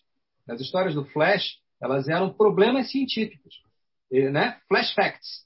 Ele, ele tinha que resolver algum problema que um vilão específico criava era sempre um vilão com, com, que, que, criava um, um, enigma ou um problema muito sério que ele tinha que dar um jeito com a física, uma física que as crianças conseguissem entender, né? e, e que fosse uma coisa cientificamente razoavelmente embasada, né? para ele transpor aquela dificuldade. Então, o, na Marvel, não. A Marvel está setada no, no conflito do personagem. Na, uhum. Como o Bruno falou muito bem, na novelinha. Qual é o hum. grande sucesso da Marvel? Spider-Man. Sabe? Onde você tem o. Quem é o Duende Verde? O Duende Verde é o pai do Harry, é o Harry é namorado da Mary Jane, a Mary Jane tem, tem uma queda pelo Peter, e você está ali. Você gosta do Homem-Aranha, claro, tem um momento que o Homem-Aranha aparece para bater no vilão e soltar piadinha. Mas ele está sempre ele, está soltando a piadinha, mas ele está pensando na tia May, que está no hospital, ele está lá, no, ai meu Deus, será que a Gwen gosta de mim? ai meu Deus, eu sou um perdedor. Isso não eu, tem na DC. Eu gosto de. Eu, eu, eu, gosto dessa, dessa linha de raciocínio porque ela, ela é totalmente coerente, porque você vai. X-Men era uma grande novela, X-Men do, do Claremont. Mas é mais você tarde. Vai, mais tarde. O Hulk sempre foi uma grande novela. Um grande, é um grande drama grego. Eu tive uma professora é. na faculdade que ela viu o filme do Ang Lee e ela chegou na aula no dia seguinte e ela estava encantada. Ela falou: Nossa, isso é uma das maiores tragédias gregas que eu vi no cinema. Tipo, ela, tá, ela ficou muito, muito emocionada com o filme do Reguilher. Inclusive, e... financeiramente, foi uma tragédia grega, né? Também, também. Os cachorros Hulk, o Poodle Hulk. Cara, só tinha um poodle. Todo mundo se com os poodle. Não era plural, era um poodle. Pois é, mas chama muita atenção, né? Pô, ficou considerado o... esse poodle. Que, por sinal, é canônico. Está nos quadrinhos. Eu imagino que sim. Mas é assim, então O-. Mas o, o Homem-Aranha, eu sempre eu vejo, eu gosto de encarar o Homem-Aranha como uma atualização do Super-Homem. O Homem-Aranha, ele é muito, ele é um personagem, ele é o órfão criado pelo casal de velhinhos, é, o padrão das bandeiras, ele ia ser o Flyman e mudaram no último, no último minuto. É, Exato. Ele é o, o- o outsider da escola, ele é o, o nerd que não pode dar atenção e quando ele descobre poderes, ele tem que ficar controlando, como o próprio Superboy. Só que o Stan Lee, ele, ele trouxe. É como se ele trouxesse esse, o conceito do super-homem, ele botasse um pouco mais no chão, aproximasse mais do chão e, e- e- inserisse essas novelas, né? essas tramas de folhetim. E, e deixa e faz o sucesso que foi. Mas é, tem um boato, eu, eu, eu não confirmei, eu não lembro. Dizem que na- eu, eu vi o filme daquele do, do, do George Reeves com, do Super-Homem contra os Homens Topeiras, que veio veio como extra de um DVD do, do filme do, do filme de 78, inclusive. Mas eu não lembro dessa cena, mas dizem, eu preciso rever, que, que é nesse filme que o, o John Kent, que não era Jonathan Kent, era, ele ainda era chamado de John, e a Martha era Mary Kent, fala pro, pro Clark que grandes poderes trazem grandes responsabilidades. Mas eu não lembro, para mim, eu, eu, eu trato isso ainda como um boato, eu vi muito tempo esse filme e, e- e confesso que eu não, não, não, não arriscaria afirmar que essa, que esta grande frase do Homem-Aranha e da Marvel nasceu numa série do Super-Homem. Mas olha só. Mas mas estão ali. Vários conceitos do super-homem estão ali, estão trabalhados no Homem-Aranha. Eu acho, eu trato o Homem-Aranha como uma evolução. É, a gente falou de vários personagens que, que saem, que são inspirados ou copiados, né? Que são super-homens copiados ou inspirados, mas eu, eu, eu botaria o Homem-Aranha na, nessa panela aí também. Eu sei que para raiva de muita gente. Não, Você mas sabe olha, eu. que o Lee, quando Ah. viu o filme de 78, ficou danado, especificamente com aquela sequência do assaltante escalando o arranha-céu e o Superman para na frente, pousa na frente dele, fica em ângulo reto. Lembra disso? Aham. Sim, sim. subindo, dá com a bota, né? E aí se assusta e cai. E aí o Superman vai e pega ele. O Stanley ficou danado com essa cena, que ele falou assim: Isto é uma cena de um filme do Homem-Aranha, que agora eu não vou poder fazer. Não, mas olha só, é, é, é, respeitosamente, é, eu discordo do Thales.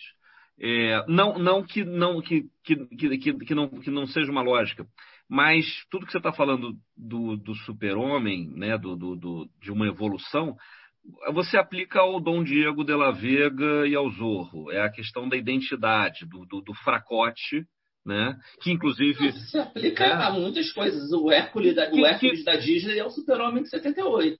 Então, e que vo- mas isso que eu tô falando. Então, assim, é, é- ele é o Clark Kent e que ganha poderes.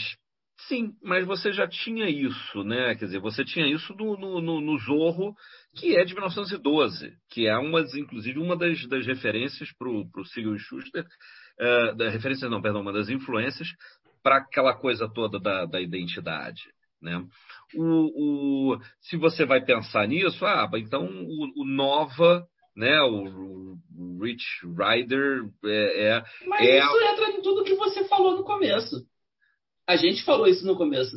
Que o super-homem é o grande marco inicial de tudo. que Exatamente. Mas então, mas então todo mundo, né, quer dizer, é parte disso, né? O, Parte, mas eu acho que alguns partem com mais intensidade. ele assim. trabalha essa dinâmica do, do, do Clark Kent se arrebentar, que a gente não vê com tanto com tanta ênfase nos outros em outros personagens, E trabalhando no até jornal. porque os outros são monarcas de Atlântida, Trabalha num jornal. bilionários isso. filantrópicos, né? E, e- e- e o cara e o outro não, e o outro é adorado. Mas ao mesmo tempo você traz a, o, o- a ameaça, né, que o que o Homem-Aranha é, com o que o Super-Homem não era ou deixou de ser rapidamente, né? Então não sei. Não sei, eu é, eu, Olha só, eu acho que tem, tem o, o, o Thales tem pontos, pontos bastante, bastante concisos e eu acho que ele não está errado, tá? Eu acho que há uma, uma, um ar do Superman, do Superman da Silver Age, talvez, ali no, no, no Homem-Aranha, tá? A gente tem que lembrar que o Superman ele nasce com uma intenção muito clara. Ele nasce para as primeiras histórias eh, são histórias em que ele vai resgatar mineiros lá no centro, no, na mina, na mina abandonada, enquanto os magnatas estão fazendo uma festa. Ele vai pega os magnatas, taca todo mundo dentro da mina e salva, é, e salva todos os mineiros e inverte a situação. Ele é um inversor social. Ele se vê, na, ele se vê na, na, na no direito, ele está ouvindo uma moça, uma voz feminina gritando por socorro, ele vai, ele entra, invade o apartamento do cidadão que está batendo na esposa, senta a burra no cidadão diz, não, ah, ó, fizeste de novo, eu volto aqui, hein? Não tem essa de eu sou, é, é, todos são iguais perante a lei. Não é bem assim. O Superman que surge, que tem, o Superman que quando ele surge, ele tem um viés social muito Sim. grande, muito é, é, quase socialista, né? Se não fosse ele alguém acima do, do humano, né? Que é algo completamente oh! socialista, né? Mas ele é o super. Vamos lá, vamos pegar o George Orwell. Ele é o super operário padrão. Né? Ao contrário daquele playboyzinho é, que se veste, que é. se veste de, de morcego para bater nos pobres. Pois é, mas defende... aí se a gente pega o Batman do Miller ali no ano 1, ele também vai lá dar uma surra nos ricos, né? Então, tipo... Essa festa, vocês comeram demais, né? Vocês já demais. Aí, puta, paga. Cara, não, mas olha só, no, no, no, na Cruzada Mascarada, que é um livro do Glenn Weldon, é, publicado no Brasil pela Pixel, tem uma, uma menção uh, nas primeiras, é, se referindo às primeiras histórias do, do, do, Batman, de que, na verdade, ele está ele tá protegendo os, os, os, colegas do Bruce Wayne, né? os ricos, o cara. Ah, não, ele é assaltante de joia, ele é assaltante de banco. Né? Enquanto o Super-Homem está batendo né, em, em, em cara que bate mulher, que salva não sei o que, né? né? Ele, ele, ele, ele é proletário. Né? O Batman não, ele está defendendo os, os, os, interesses do, da, da, da, classe abastada. Tem uma HQ recente do Batman que, que não é na linha cronológica, um dia a gente pode. O assunto aqui não é Batman, então um dia a gente pode voltar essa HQ. Se chama Batman o Cavaleiro Branco, eu acho. Enfim, depois eu lembro. Do, do Justin Neguian, enfim, um nome que eu não sei pronunciar tão bem.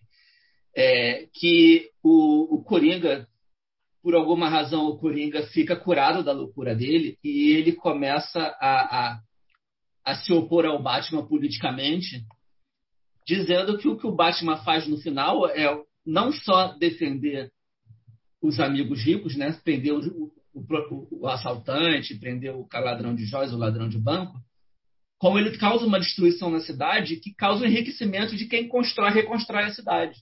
Então é todo um embate político entre o, o Coringa que ele se torna ele se torna um político no final das contas contra o Batman, contra o que o Batman representa. E o povo todo fica do lado do Coringa e, e termina com, enfim, no, se vocês não leram, não vou falar como termina, mas enfim, é, é, um, é um gibi que tem uma, tem uma leitura interessante, mas no final é só para ter cena de carrinho, que o, o cara, ele adora botar Batmóvel em tudo que ele faz. Ele bota todos os Batmóveis numa cena é, de perseguição. Ele, ele faz esse tipo para ter uma cena de carrinho, é a conclusão final. Mas ele consegue botar um início bacana para lembrar essa questão do Batman, que ele, no final ele só favorece quem os ricos de Gotham. E outros autores fazem isso. Não foi o único, né? O, o Poesia, que eu acho, fez isso recentemente.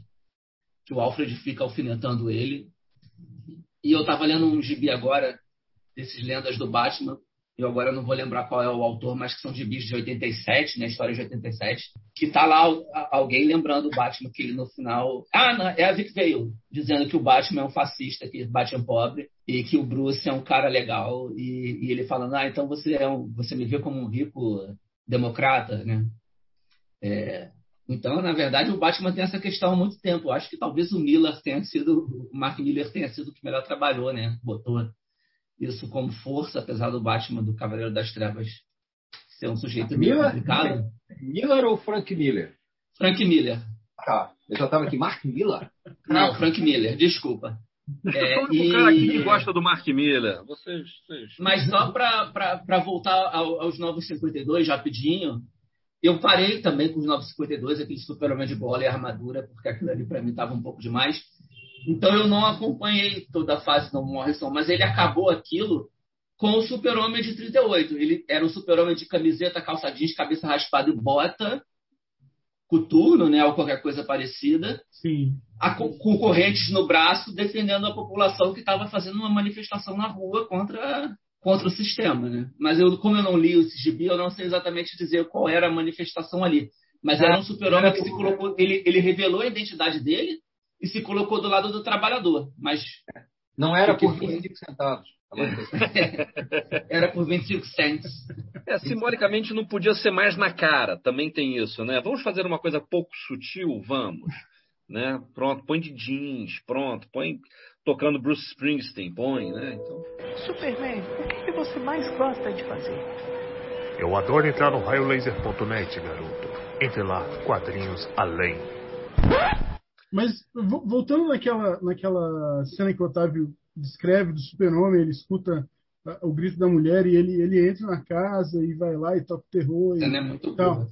É, é, é, tem uma das variantes, que foi até citado aqui, mas uma da, dessas variantes, dessas versões variantes do Super-Homem recente, que para mim eu considero não a, não a variante em si, mas o produto, como sendo uma das melhores coisas de super-heróis produzidas assim, recentemente, é o Boku no Hero, é o Super Hero Academy, que o personagem o All Might, né, que é o personagem do, do essa, essa, esse análogo do Super-Homem que tem na, na, história, que é um gibi do Kohei Horikoshi. Kohei Horikoshi, ele é ele, ele tem uma, uma natureza super-heróica que é muito do super-homem tradicional, dessa coisa. Ele tem um, um, momento da história que ele fala da, da, do super-heroísmo como sendo aquele que vai, é, é, que se intromete, né? aquele que entra no meio. Assim, ele ele está vendo alguma coisa, ele julga aquilo como sendo errado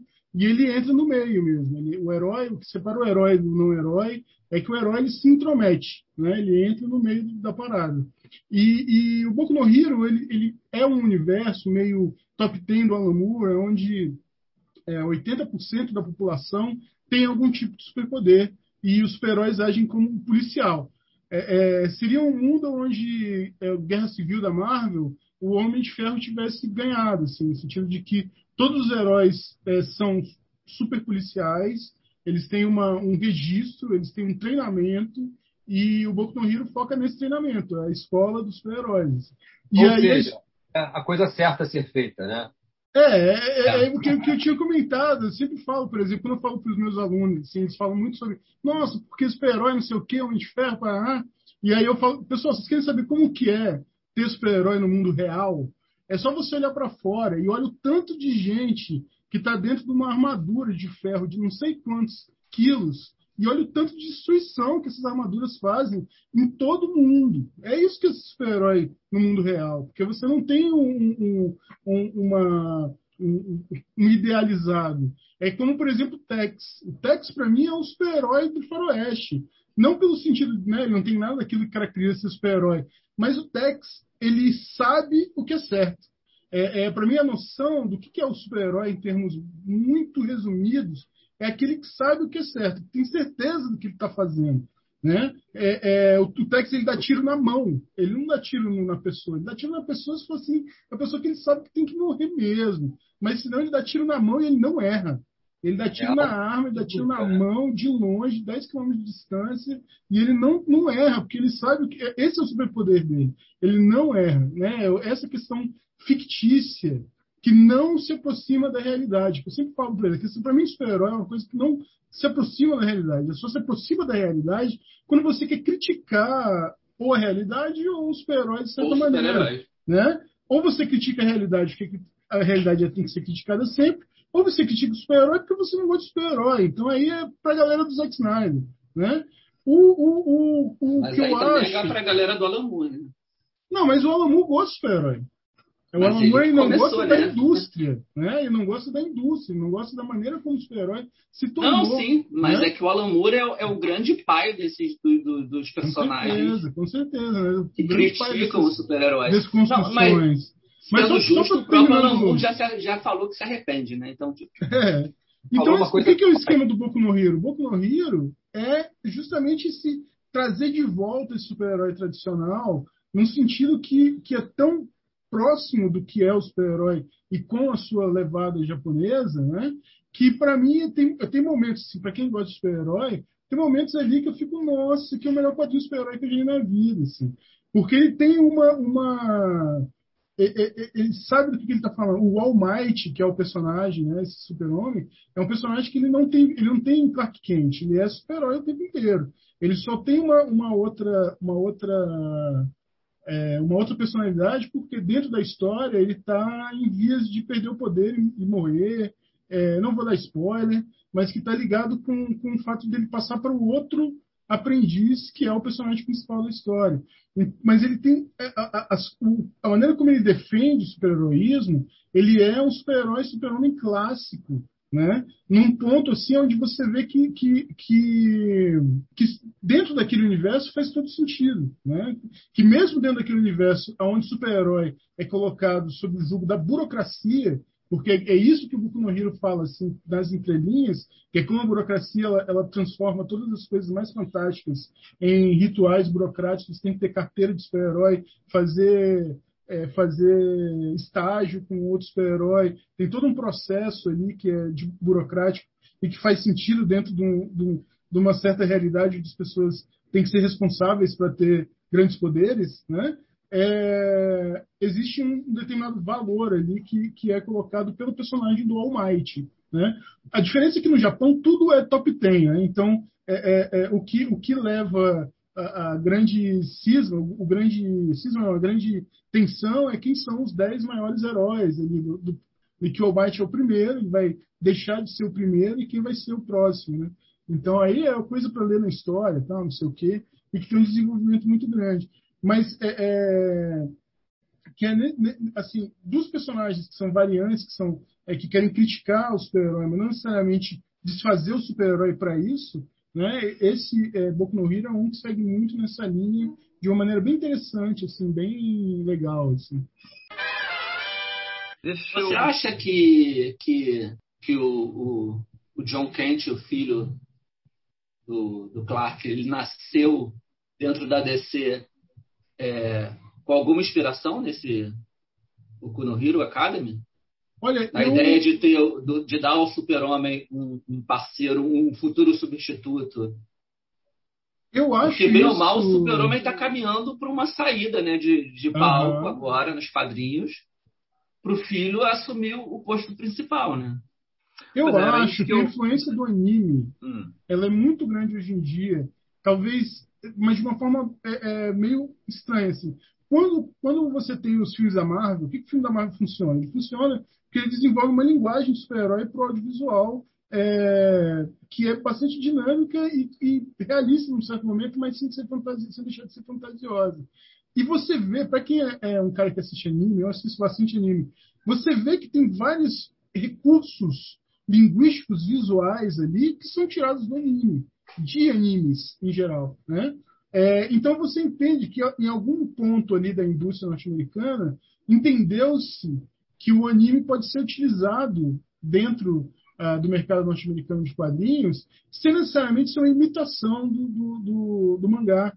Então eu acho que sim, eu acho que o John Kent ele tem uma influência é, de anime em geral, é, não especificamente do Boku no Hero, talvez tenha, porque Boku no Hero faz sucesso pra caramba, mas, é, mas eu diria que sim, acho conscientemente existem autores que estão pegando elementos de, de anime e mangá e traduzindo eles, de certa forma, para os quadrinhos americanos, sem necessariamente fazer uma imitação deles, assim, né? fazendo uma, uma adaptação. Né?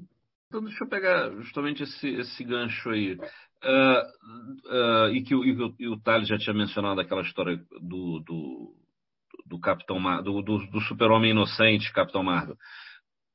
onde é que o super-homem oficial da DC tem roubado ou tem sido influenciado por esses personagens eh, derivativos, Otávio? Acho que o, o, mais óbvio, o exemplo mais óbvio é a série do Jeff Loeb, que o, o Carlos citou, Quatro Estações, porque acontece uma situação interessante. Jeff Loeb, ele foi editor da Awesome Comics, da, do Rob Liefeld.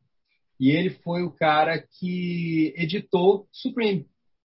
Então ele mesmo falava, eu conversei, de novo, momento tiração de onda. Eu conversei com ele e perguntei para ele naquele tempo, quando a, a, internet era possível de você fazer esses contatos, que hoje em dia não dá, né? E, e ele falou não, é verdade. É, observar o Alan trabalhando é uma aula. E ele era um fã absoluto do Supreme. Então qual não foi minha surpresa quando ele sai da Olson, né? A Olson, na verdade, acaba e ele né, se desliga, volta a trabalhar como freela, e uma das primeiras coisas que ele faz é Superman for All Season. Primeiro ele faz o, o Longo Dia das Bruxas, né? Ele tinha feito o Longo Dia das Bruxas, com o Tim Sale. E aí ele faz o, o Superman for All Seasons, aí eu olho para aquilo ali, aí ele vai lá, lá, você olha lá nos agradecimentos, lá atrás, a Alan. Porque, na verdade, aquele Superman for All Seasons ele é chupado na veia do climão Golden Age, Golden barra Silver Age do Supreme. Então, foi o maior caso de, de, de, Eu nunca vi isso, né? O cara faz o Supreme baseado no Superman, e aí o Superman vai e, e se baseia no, no, no, que foi baseado antes, que é retroalimentação, né, cara? Parece, parece o Jimi Hendrix tocando guitarra, né? O cara liga amplificador e outra guitarra, guitarra outro amplificador, fica bagunça. Mas é o exemplo mais óbvio que me vem à cabeça de, dessa retroalimentação que você está falando. O Supreme mexeu com a cabeça dos caras lá. É, foi uma série que não vendeu muito na época lá fora, não, ninguém falava muito, mas quem fazia quadrinho na época foi Mind Blow total, né? Tanto é que gerou a ABC Comics, né, do, do próprio Alan Moore, né, que, que o Tom Strong que é o Doc Savage, né? uhum, né? Muito de Supreme, da série Supreme. Inclusive tem episódios iguais, aquele do Coelho, né? O Coelho, Coelho Savage, né? O Coelho, uhum. Coelho Strong, Rabbit Strong, uhum. que é que o, o Supreme encontra com a sua contraparte rato, que é o Super Mouse. Né? O, o, vocês, quer dizer, o, o, o Lima já tinha dado essa, essa, essa, essa essa perguntada, né? No, de, de se havia essa influência é, é, do mangá, quer dizer, desculpa, do anime no mangá, na história do, do, do filho.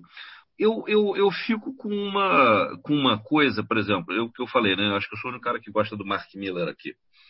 Nesse caso do, do Utopian, né? Do legado de Júpiter, eu vejo uma coisa eu vou comparar com Alan Moore, mas vocês vão me odiar para sempre, entendeu?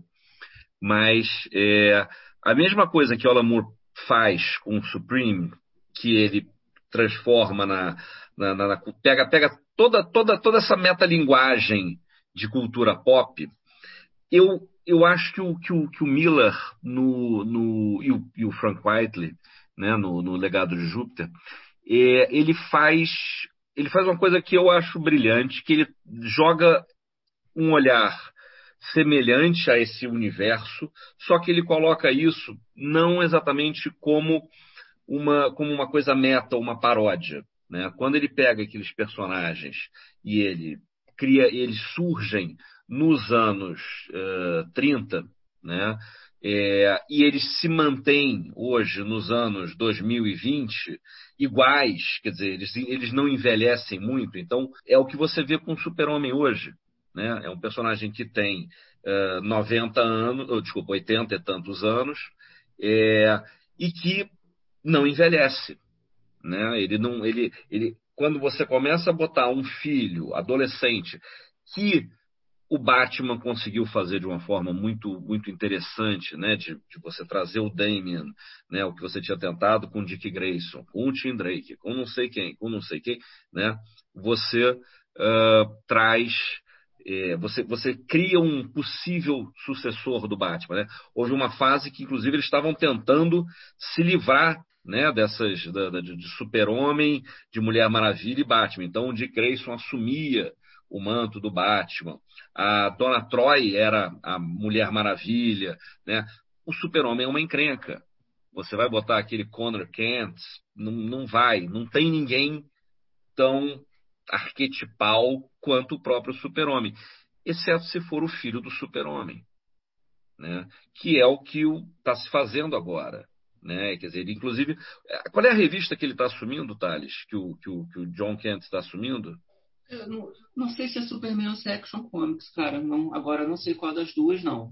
Pois é, ele, mas ele está assumindo uma como Superman.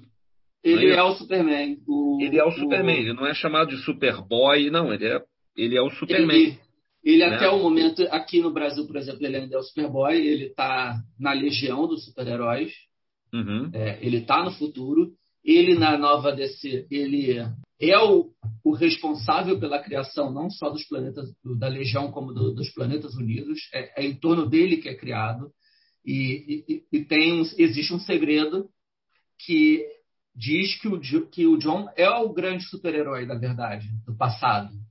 Uhum. É ele que, que, que faz a gran, o grande milagre que salva o universo. Mas que é uma história que não foi contada e, e, que não é esclarecido na Legião, pelo menos até o momento. Eu não sei como é que terminou uhum, a uhum. fase do Bendis na Legião. E que não foi, até onde eu sei, não foi assumido por ninguém. Não tem gibi da Legião anunciado mais. Pois é. Então isso está no vazio. Eu, eu, vejo nisso o que o, o que o Miller fez no Legado de Júpiter, de Uh, uh, dentro, né? Primeiro você mantém aqueles personagens todos, aquela solução de você não foi apenas o Super-Homem que chegou e o Batman que teve. Não, todos eles se tornaram os heróis, né? Aquela Liga da Justiça deles tornaram-se heróis no mesmo evento, ou seja, nenhum deles envelheceu exatamente, né? Então eles podem, eles são estão todos como que é o que acontece hoje, né? Quer dizer, o, o, o, Barry Allen continua sendo Barry Allen, o Hal Jordan continua sendo Barry Allen, você tira, mata, some, desaparece, transforma o Flash, o Wally West é o Flash, vai. Agora, é, na, na, na, na, história do legado de Júpiter, você tem essa situação de que os personagens estão uh, inadequados para aquele momento, para ir para o momento né, contemporâneo, e que tem uma nova geração, que aí você pode dizer que são que é os anos dark, do, né, violentos da década de 90 e tudo mais, mas existe a coisa do cara passar e virar. E aí me lembra o fantasma. Quer dizer, quem é o fantasma? Não importa. É sempre o filho do fantasma, o fantasma, o filho do fantasma. Quer dizer, o Kit Walker pode morrer, que vai ter um outro Kit Walker. E aí a gente vê isso, pelo menos essa levantada de, de bola, quer dizer, deixa o Clark Kent de lado, ele vai agora fazer é, o que, que ele está fazendo? Ele agora é líder do Authority. Ele vai virar nos Estados Unidos, né? O líder do Authority. É, ele vai, na verdade, ele vai juntar o Authority, vai liderar o Authority para ir para o planeta do, do Mongu, que é o Planeta Arena. Não lembro agora o nome. Mongo. Aqui no Brasil. Não, isso é Flash Gordon, desculpe. É, enfim, ele vai para lá porque ele quer libertar todos os prisioneiros do, do tal planeta.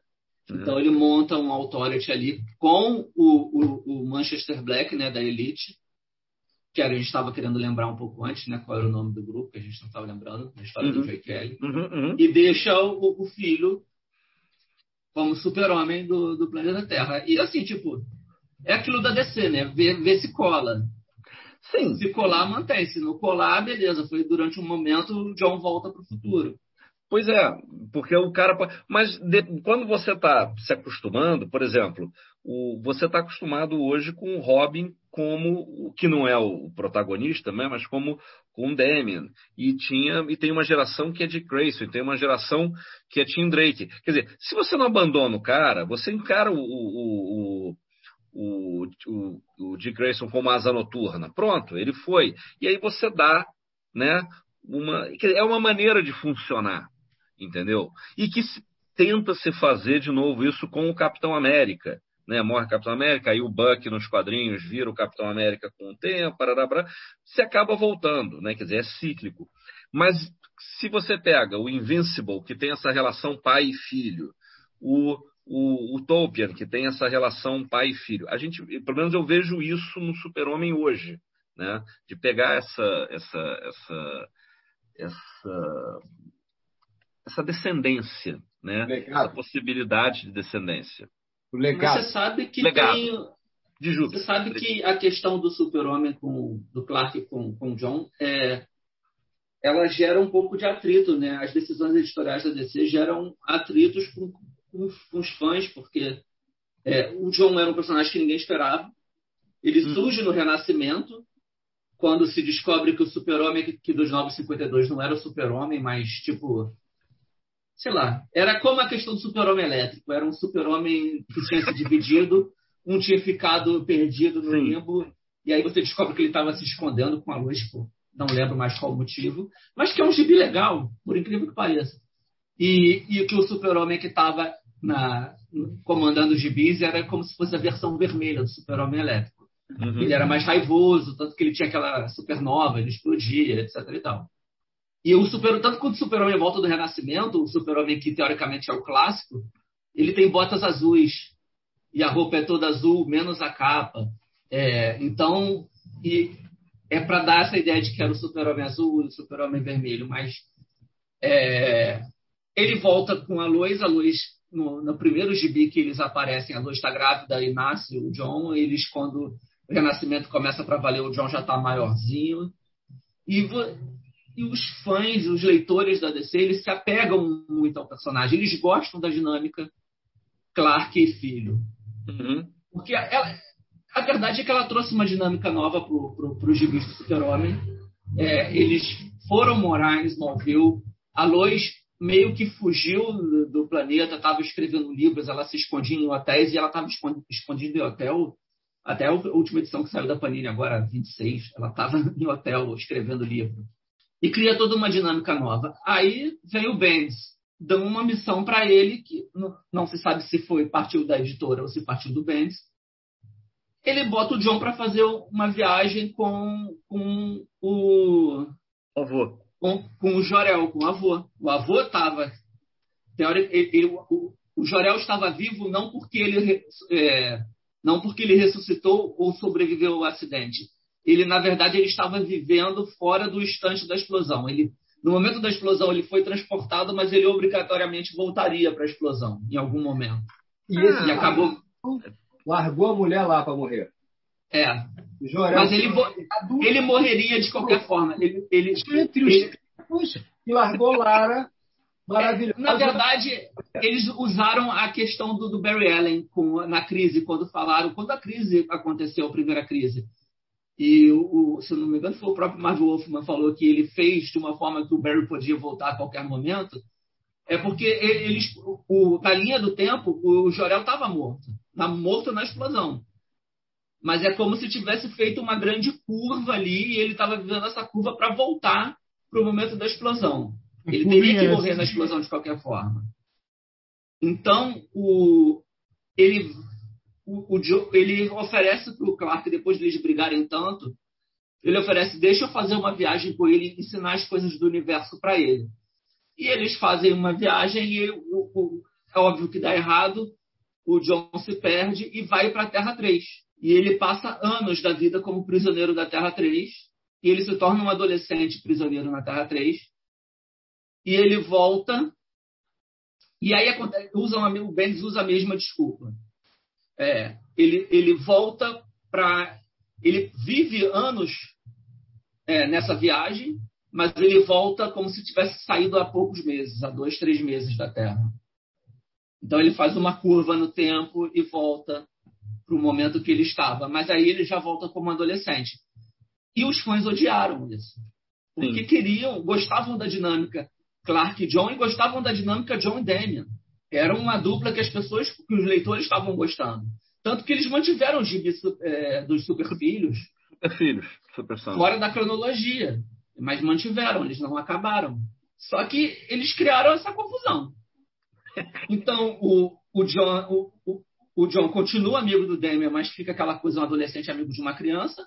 Então, isso meio que se perde. Jogam ele para a Legião mas a Legião, apesar do, do gibi da Legião ser legal, não é tão legal assim e não, dá, não, não vejo dando ele, não, não parece ter dado muito certo. A arte é linda, na verdade, mas o Bendis é meio chato.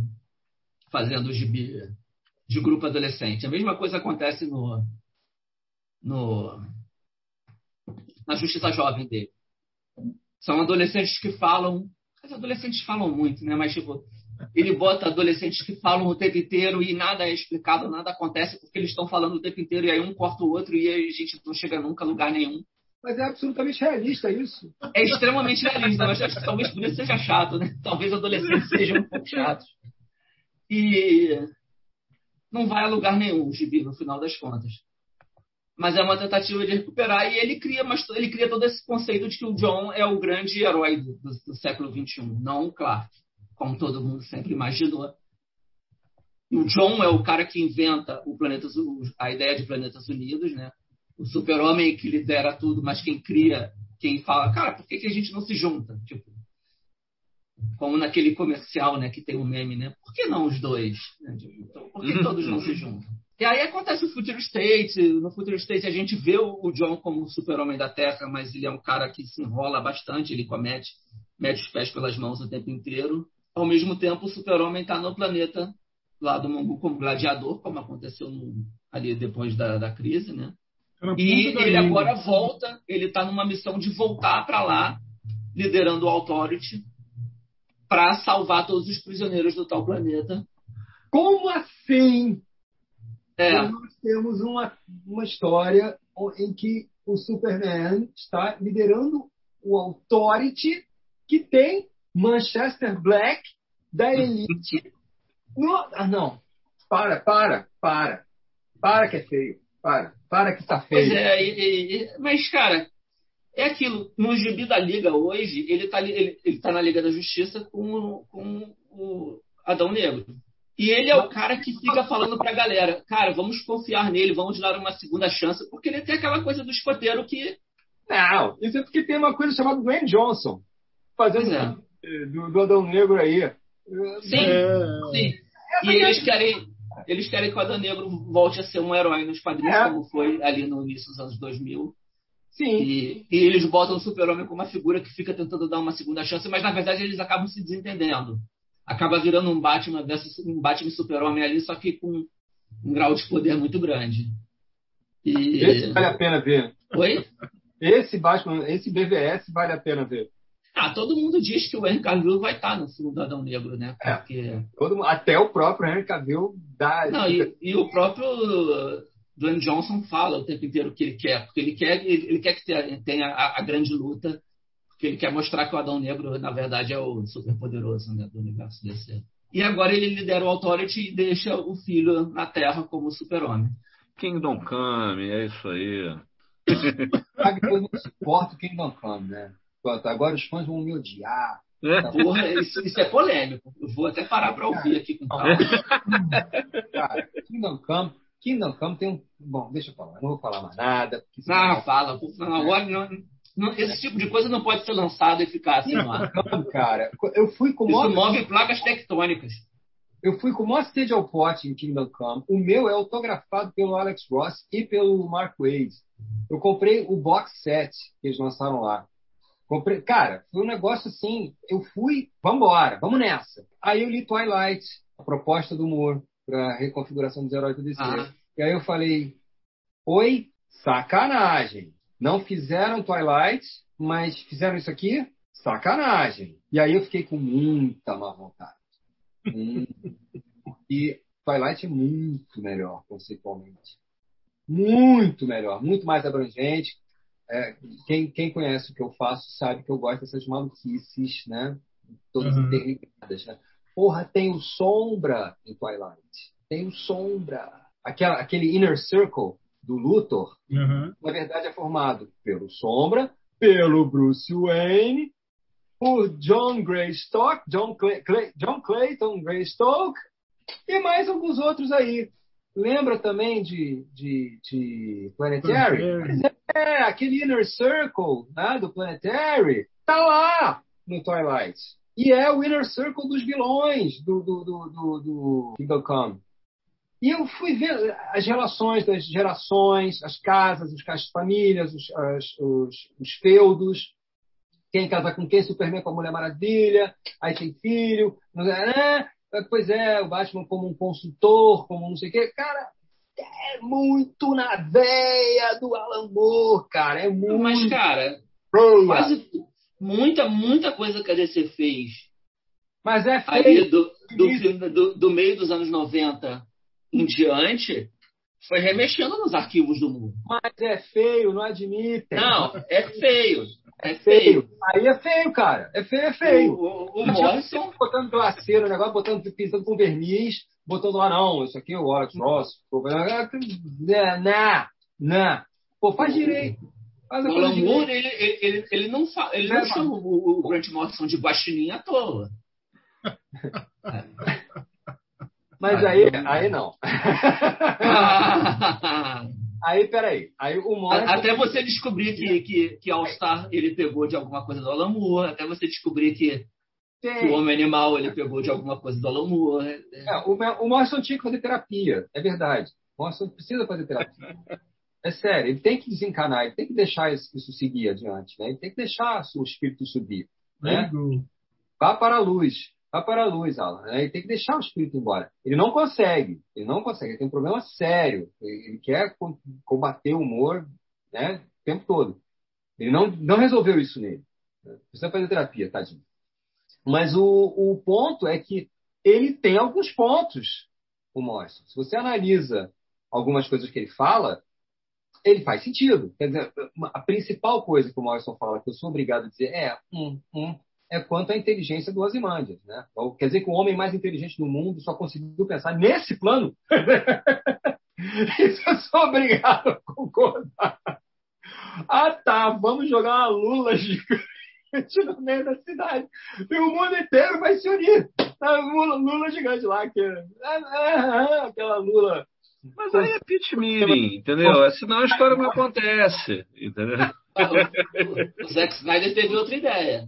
Sem vergonha copiada do Alter, do, do Alter Limits lá, com aquele mesmo povo que foi copiado. O Alamu também copia, o Alamu também copia. Eu adoro ele, adoro aquele vai barbudo. Mas ele é copião também. E ele também, pô, Liga Extraordinária vai me desculpar, mas aquilo ali é chupado da veia do Philip Zé Farmer, chupado da veia do Kim Newman. que não tem um pingo de vergonha, e o Kim Newman é amigo do Neil Gaiman, ele nem para falar, nem para dar o jeito, ele ainda fala assim, é o Farmer, eu soube que ele fez algo parecido, eu li alguma coisa. Ah, filho da... Né? Às vezes, às vezes, o Morrison não está tão errado. O problema é que ele exagera, ele peca pela intensidade. É, peca pela intensidade. O Morrison peca pela intensidade. Ele quer tanto matar o Alan Moore que ele carrega dentro dele. Mas olha, então. Faz essas bobagens, entendeu? Já fechando aqui, já que estamos falando de, de cópias e paródias e pastiches e coincidências criativas, eu acho que a gente já conversou bastante sobre. A- A, a gente, gente aliás, bem mais do- do que a gente ia. A gente não chegou ao super-homem do cinema, né? Que estão dizendo que vai ser um ator negro a fazer. Isso daí a gente. Mas isso daí a gente tem aonde? No Icon, por exemplo? É, eu acho legal. Não vejo nenhum problema nisso aí, não. Né? Não. Isso é interessante. Que- Quem não gosta dessa ideia, dessa ideia é o Michael B. Jordan, né? Sim. Que foi convidado para ser o super-homem e ele se recusou, ele falou isso na Oprah, dizendo que ele prefere fazer um dos super-homens alternativos, né, de terras diferentes, como Valzod, como o, o, Calvin Ellis. o Calvin Ellis, que é Kal-El sem hífen, né? É. Uhum. E, mas aparentemente a DC insiste, quer fazer o Clark Kent com um ator negro. Ah, é mesmo? Eu tava achando que ia ser pra essa linha do Calvin Ellis, assim. Pois é, eu também achava, mas até porque o, o, o que vai escrever, a pegada dele dos gibis do Pantera Negra são gibis bem políticos. E, porra, você pensa, caralho, vai pegar esse cara, ele vai fazer o Presidente Superman. Isso, é, e o Presidente Superman é um personagem muito pouco explorado, essa faceta dele ser presidente e o super-homem ao Uhum. mesmo tempo. Isso não tem praticamente nada disso. A então gente é, vê- é uma tela em branco para qualquer criador, né? Chegar e fazer um cinema e construir esse universo. A não ser para o criador do velho desenho Super Presidente.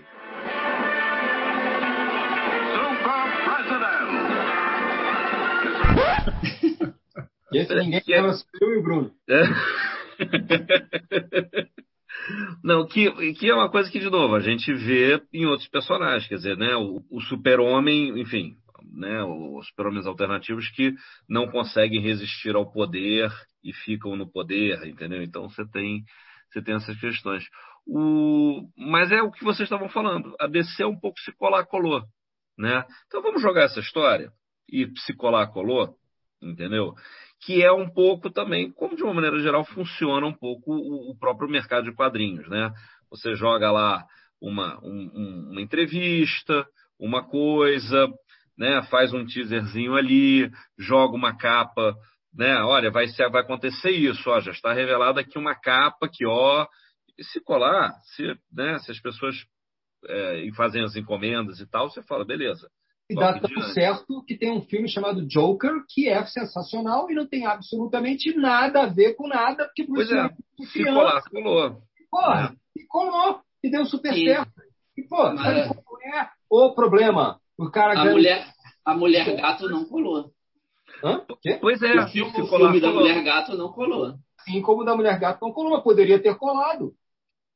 Tanto filme porcaria aí funciona, tanta gente gosta de filme porcaria, qual o problema? Por que, que essa aí não poderia ter dado certo? Poderia, vai que né? pega, pega um momento é, é, é, esquisito aí. Tem tanto filme bom que não cola, tem tanto filme ruim que funciona. Então, cara, é uma loteria. E os caras têm agora faca e queijo na mão. Eles admitiram que, que, publicamente que vão encampar o multiverso e cada um vai fazer o que quiser e, e, e bunda lelê barata voa. Beleza! Então tá bom. Então o Dwayne Johnson vai querer fazer o universo DC girando em torno do Adão Negro. Fantástico! Faz aí, Dwayne Johnson. Pois é, então. Se, se, colar, colou. Se colar, colou. Agora, é, uma né? dúvida. A, a, a, questão é o do Dwayne Johnson não é um multi, não é multiverso, né? É o universo DC. É, teoricamente é a Terra principal. É. é. É, que vai funcionar como novela, né? A DC, no, o universo DC tem núcleos. Tem o núcleo dele, que é o núcleo da Sociedade da Justiça, tem o núcleo do Flash, que vai ter o, o, filme do Flash agora, que vai ter o Michael Keaton e o Ben Affleck. Você tem o, o núcleo do, do Aquaman, você tem o núcleo da Mulher Maravilha. Então, assim, é, o, o, universo principal está dividido em núcleos.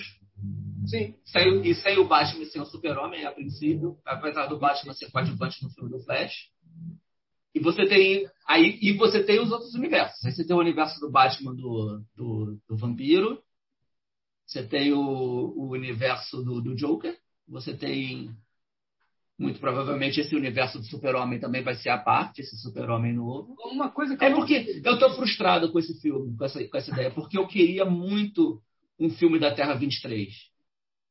Eu sonhava com um filme da Terra 23, primeiro porque seria um super-homem inédito, seria um super-homem que é inédito, inclusive nos quadrinhos, porque você só tem ele trabalhando no, no multiverso, ele resolvendo problemas uhum no multiverso, você não tem ele precisando assinar um decreto ou aprovar uma lei ou brigar com o Congresso enquanto tem um robô gigante invadindo Metrópolis ou Washington e tem uma invasão extraterrestre ou tem só um homem dos brinquedos fazendo uma merda qualquer e ele sendo presidente ao mesmo tempo. Isso para mim, tipo, na verdade eu acho até que não devia ser um filme, devia, ah, Gold River, merda.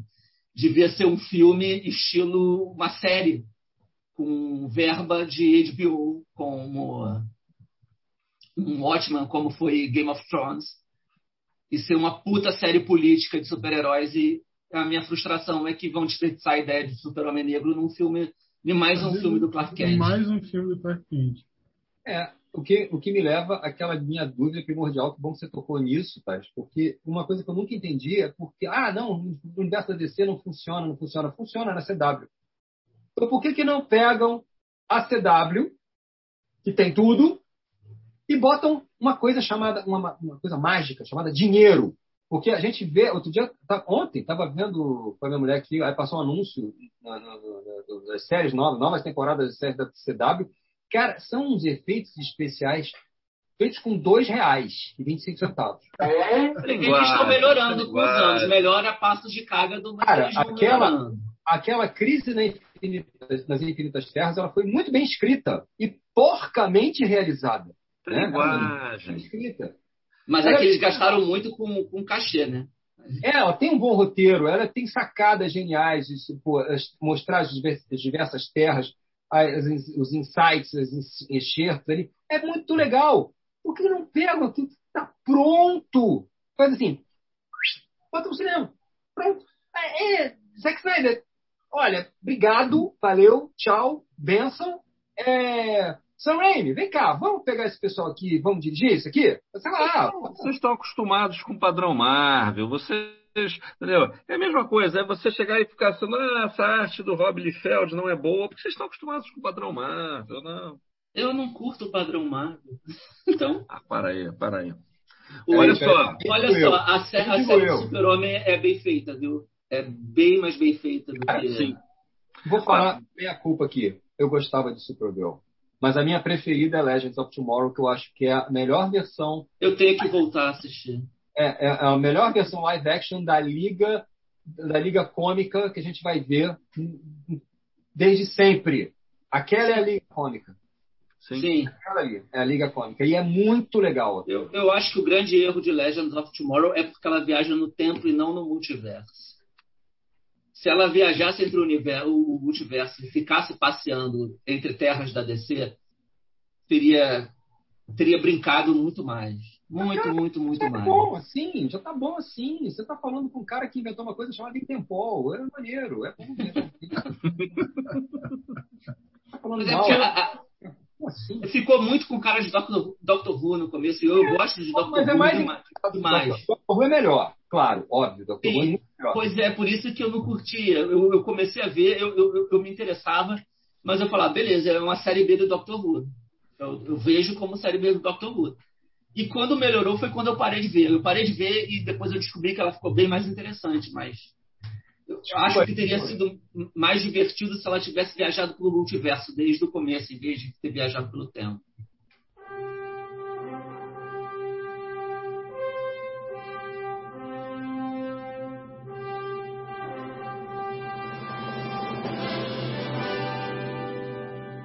É, seu Thales, últimas considerações, comentários, Cara, personagens da... preferidos.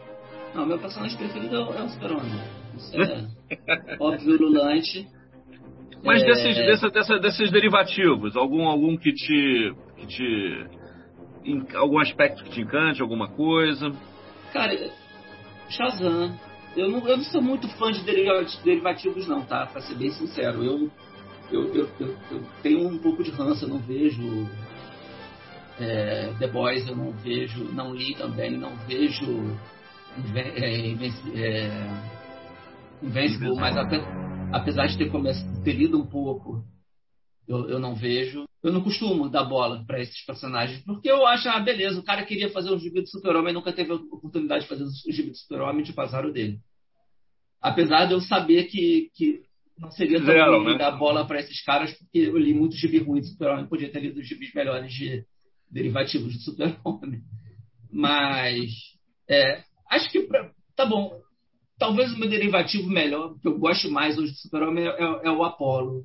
Tem que ser junto do, do Meia-Noite. Eu acho que o Meia-Noite e o Apollo separados eles não funcionam. Eu nunca li um gibi que eles funcionem sozinhos. Mas juntos eles são personagens incríveis. Eu acho que seria muito disruptivo, inclusive, se a, se a DC, se a HBO resolvesse fazer uma série dos dois. Uhum. Seria, primeiro que seria um grande choque, porque todo mundo veria uma série do Super-Homem do Batman que eles são amantes, são namorados seria interessante que começasse com o selo da DC, porque daria, daria uma autenticidade maior para os personagens do que o pai do Invincible ou o Júpiter lá do legado Júpiter. Uhum. Porque no final eu vejo esses caras, ah, pô, o cara ele não gosta do super-homem, ou ele gosta tanto, mas queria mudar o super-homem. Tipo, a DC muda o super-homem o tempo inteiro, então não, não, não consigo, não me sinto atraído por essas coisas. Eu, eu, sou, eu sou muito conservador na hora de, de ler os meus super-heróis. Mas recomendo que leiam os gibis do Super-Homem hoje. O Super-Homem está com bons gibis. Tá? Uma boa, tá com uma boa sequência, uma boa série. O, o Bendis, apesar de chato em outras coisas, eu acho que o Super-Homem dele é bem bacana. Tanto no Action Comics, que ele está numa coisa mais de investigação na jornalismo investigativo, é, gangues de metrópoles. É, ele criou uns, ele, ele, ele bolou uns conceitos bacanas ali. Apesar dele ter tido que entubar algumas coisas da, da Liga da Justiça do daquele chato lá do, do Snyder dos gibis, que também é Snyder. Como é o nome? Scott Snyder. Né? Scott chato Snyder. Ele, caramba. É, o Bendis teve que entubar algumas coisas que, que, o, que o Scott Snyder criou, mas é, como aquela liga, a Legião do Mal com o Luthor meio marciano. Gol do Fluminense que eu estou ouvindo aqui, recebi spoiler. Enfim, os gibis do Super-Homem tão bons, vale a pena. Vale a pena ler. Maravilha. Otávio. Supreme. Supreme.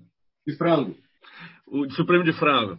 O, o, a gente vai deixar aqui, exclusivo, a gente vai deixar linkado aqui no, no, no post que acompanha o, o, esse episódio, o link para o seu artigo Homens de Aço, Ícones de Marfim, Supreme e a Reconstrução do Herói, que é um, um artigo seu sensacional sobre o Supreme de 2003. Muito agradecido. Ora, é, é, é revelador. É, é, é, muito bom.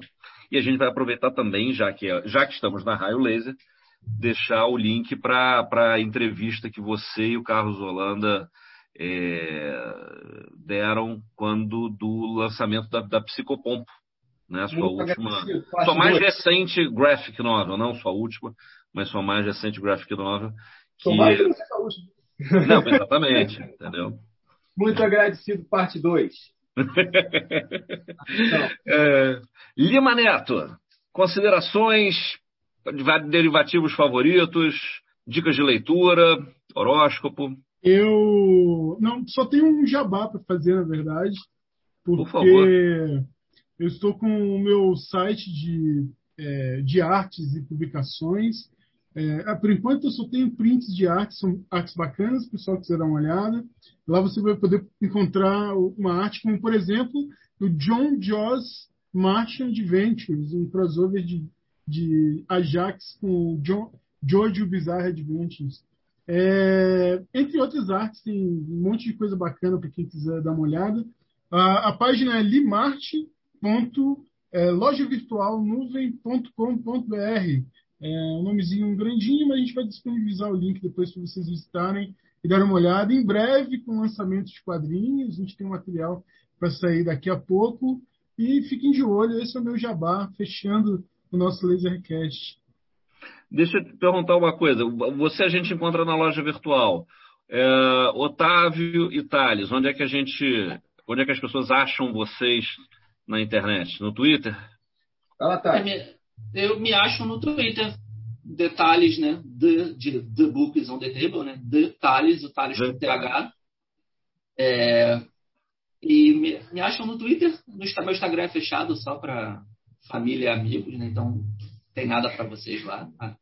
Vocês não vão querer ficar vendo a minha cara bonita lá. Não insista. É, vocês me acham no detalhes.com, que é o meu site que não tem nada, tem só os meus livros, né? Não, não escrevo nada ali, não publico nada além dos, das coisas que eu já publiquei é, oficialmente livros com livros infantis que eu trabalhei com Marcelo Martins, que já veio aqui, não já? Marcelo Martins, não, a gente nunca teve o prazer de ter. Não, Marcelo então Martins. não faça isso. Eu falei por, por educação. é, Qual é o seu último livro infantil que saiu agora pela? Então vai sair, tá na gráfica agora, que é um, um livro para crianças, uma história é, edificante para crianças, para levantar o moral das criancinhas. É... Mas eu estou pensando em um novo, só não sei se eu vou conseguir fazer, porque eu estou no mestrado agora, eu comecei o mestrado, eu estou estudando feito um animal. Então, eu, Qual eu é o sei... nome do livro infantil que acabou de sair? Eu posso. Hã? Se chama Eu Posso. Eu Posso. É, e eu não falo nada sobre ele, sobre a história, porque entrega. Qualquer coisa que eu fale entrega sobre o que, que é, então entrega a história inteira. Se eu falar, é sobre isso, acabou o livro. Então, é, é interessante que a criança possa pegar, possa ler, chegar ao fim e, e, e entender. Mas eu estou pensando em um novo. Vamos ver se eu consigo um tempo entre artigos e, e, e, críticas e etc., e matérias e dezenas de textos que eu tenho que ler por semana, para ver se eu consigo fazer um novo. Tá, tá aqui, tá, tá borbulhando agora. Estamos aguardando dossiês novos, dossiê Pritchard. Ah, aí tem o dossiê Jessica- Pritchard, tem o dossiê Orelhas, né? Jessica Custer. É, Não, Jessica. Nossa, tô... Jessica Jones trocou Jessica todas as Jones, você, você vê que eu tô com sono. É, eu misturei os dois. Fiz lá o Universo Amálgama, Jessica né? Custer, é. Peguei o Universo Amálgama da DC e da Marvel, né? Juntei os dois, olha, tá vendo? Amálgama. Ah, eu tava pensando, ó, o, como é que era? O Spider-Boy, né? Que era o Superboy com Homem-Aranha. Dark Cloud, E o Super Soldado. Super Soldado. Soldier. É. Otávio Aragão, onde nós encontramos você na internet? Bom, eu estou. Tá fora de foco. Eu estou no, no Facebook direto, né? O tempo todo. É Octávio Underline Aragão, né, lá no Facebook. E também estou no Twitter. Também é Otávio Underline Aragão. Estou no Instagram. Instagram. Aí é ao contrário, é Aragão Otávio, não tem underline. É, ah, é, qualquer lugar, joga uma pedra para cima cai na minha cabeça. Tá tranquilo. Maravilha. Muito obrigado. Lima Neto, últimas, últimas palavras sobre uh, Lasercast. Estamos em todas as redes sociais. Estamos em raiolaser.net. Estamos no Instagram, é, Raio Laser, arroba Raio Laser. É, Facebook, não deixe de acompanhar a gente nas redes sociais. E lembrando que 10 anos de Raio Laser ainda tem mais coisa para vir por aí. Não percam. Para o alto e avante. Obrigado.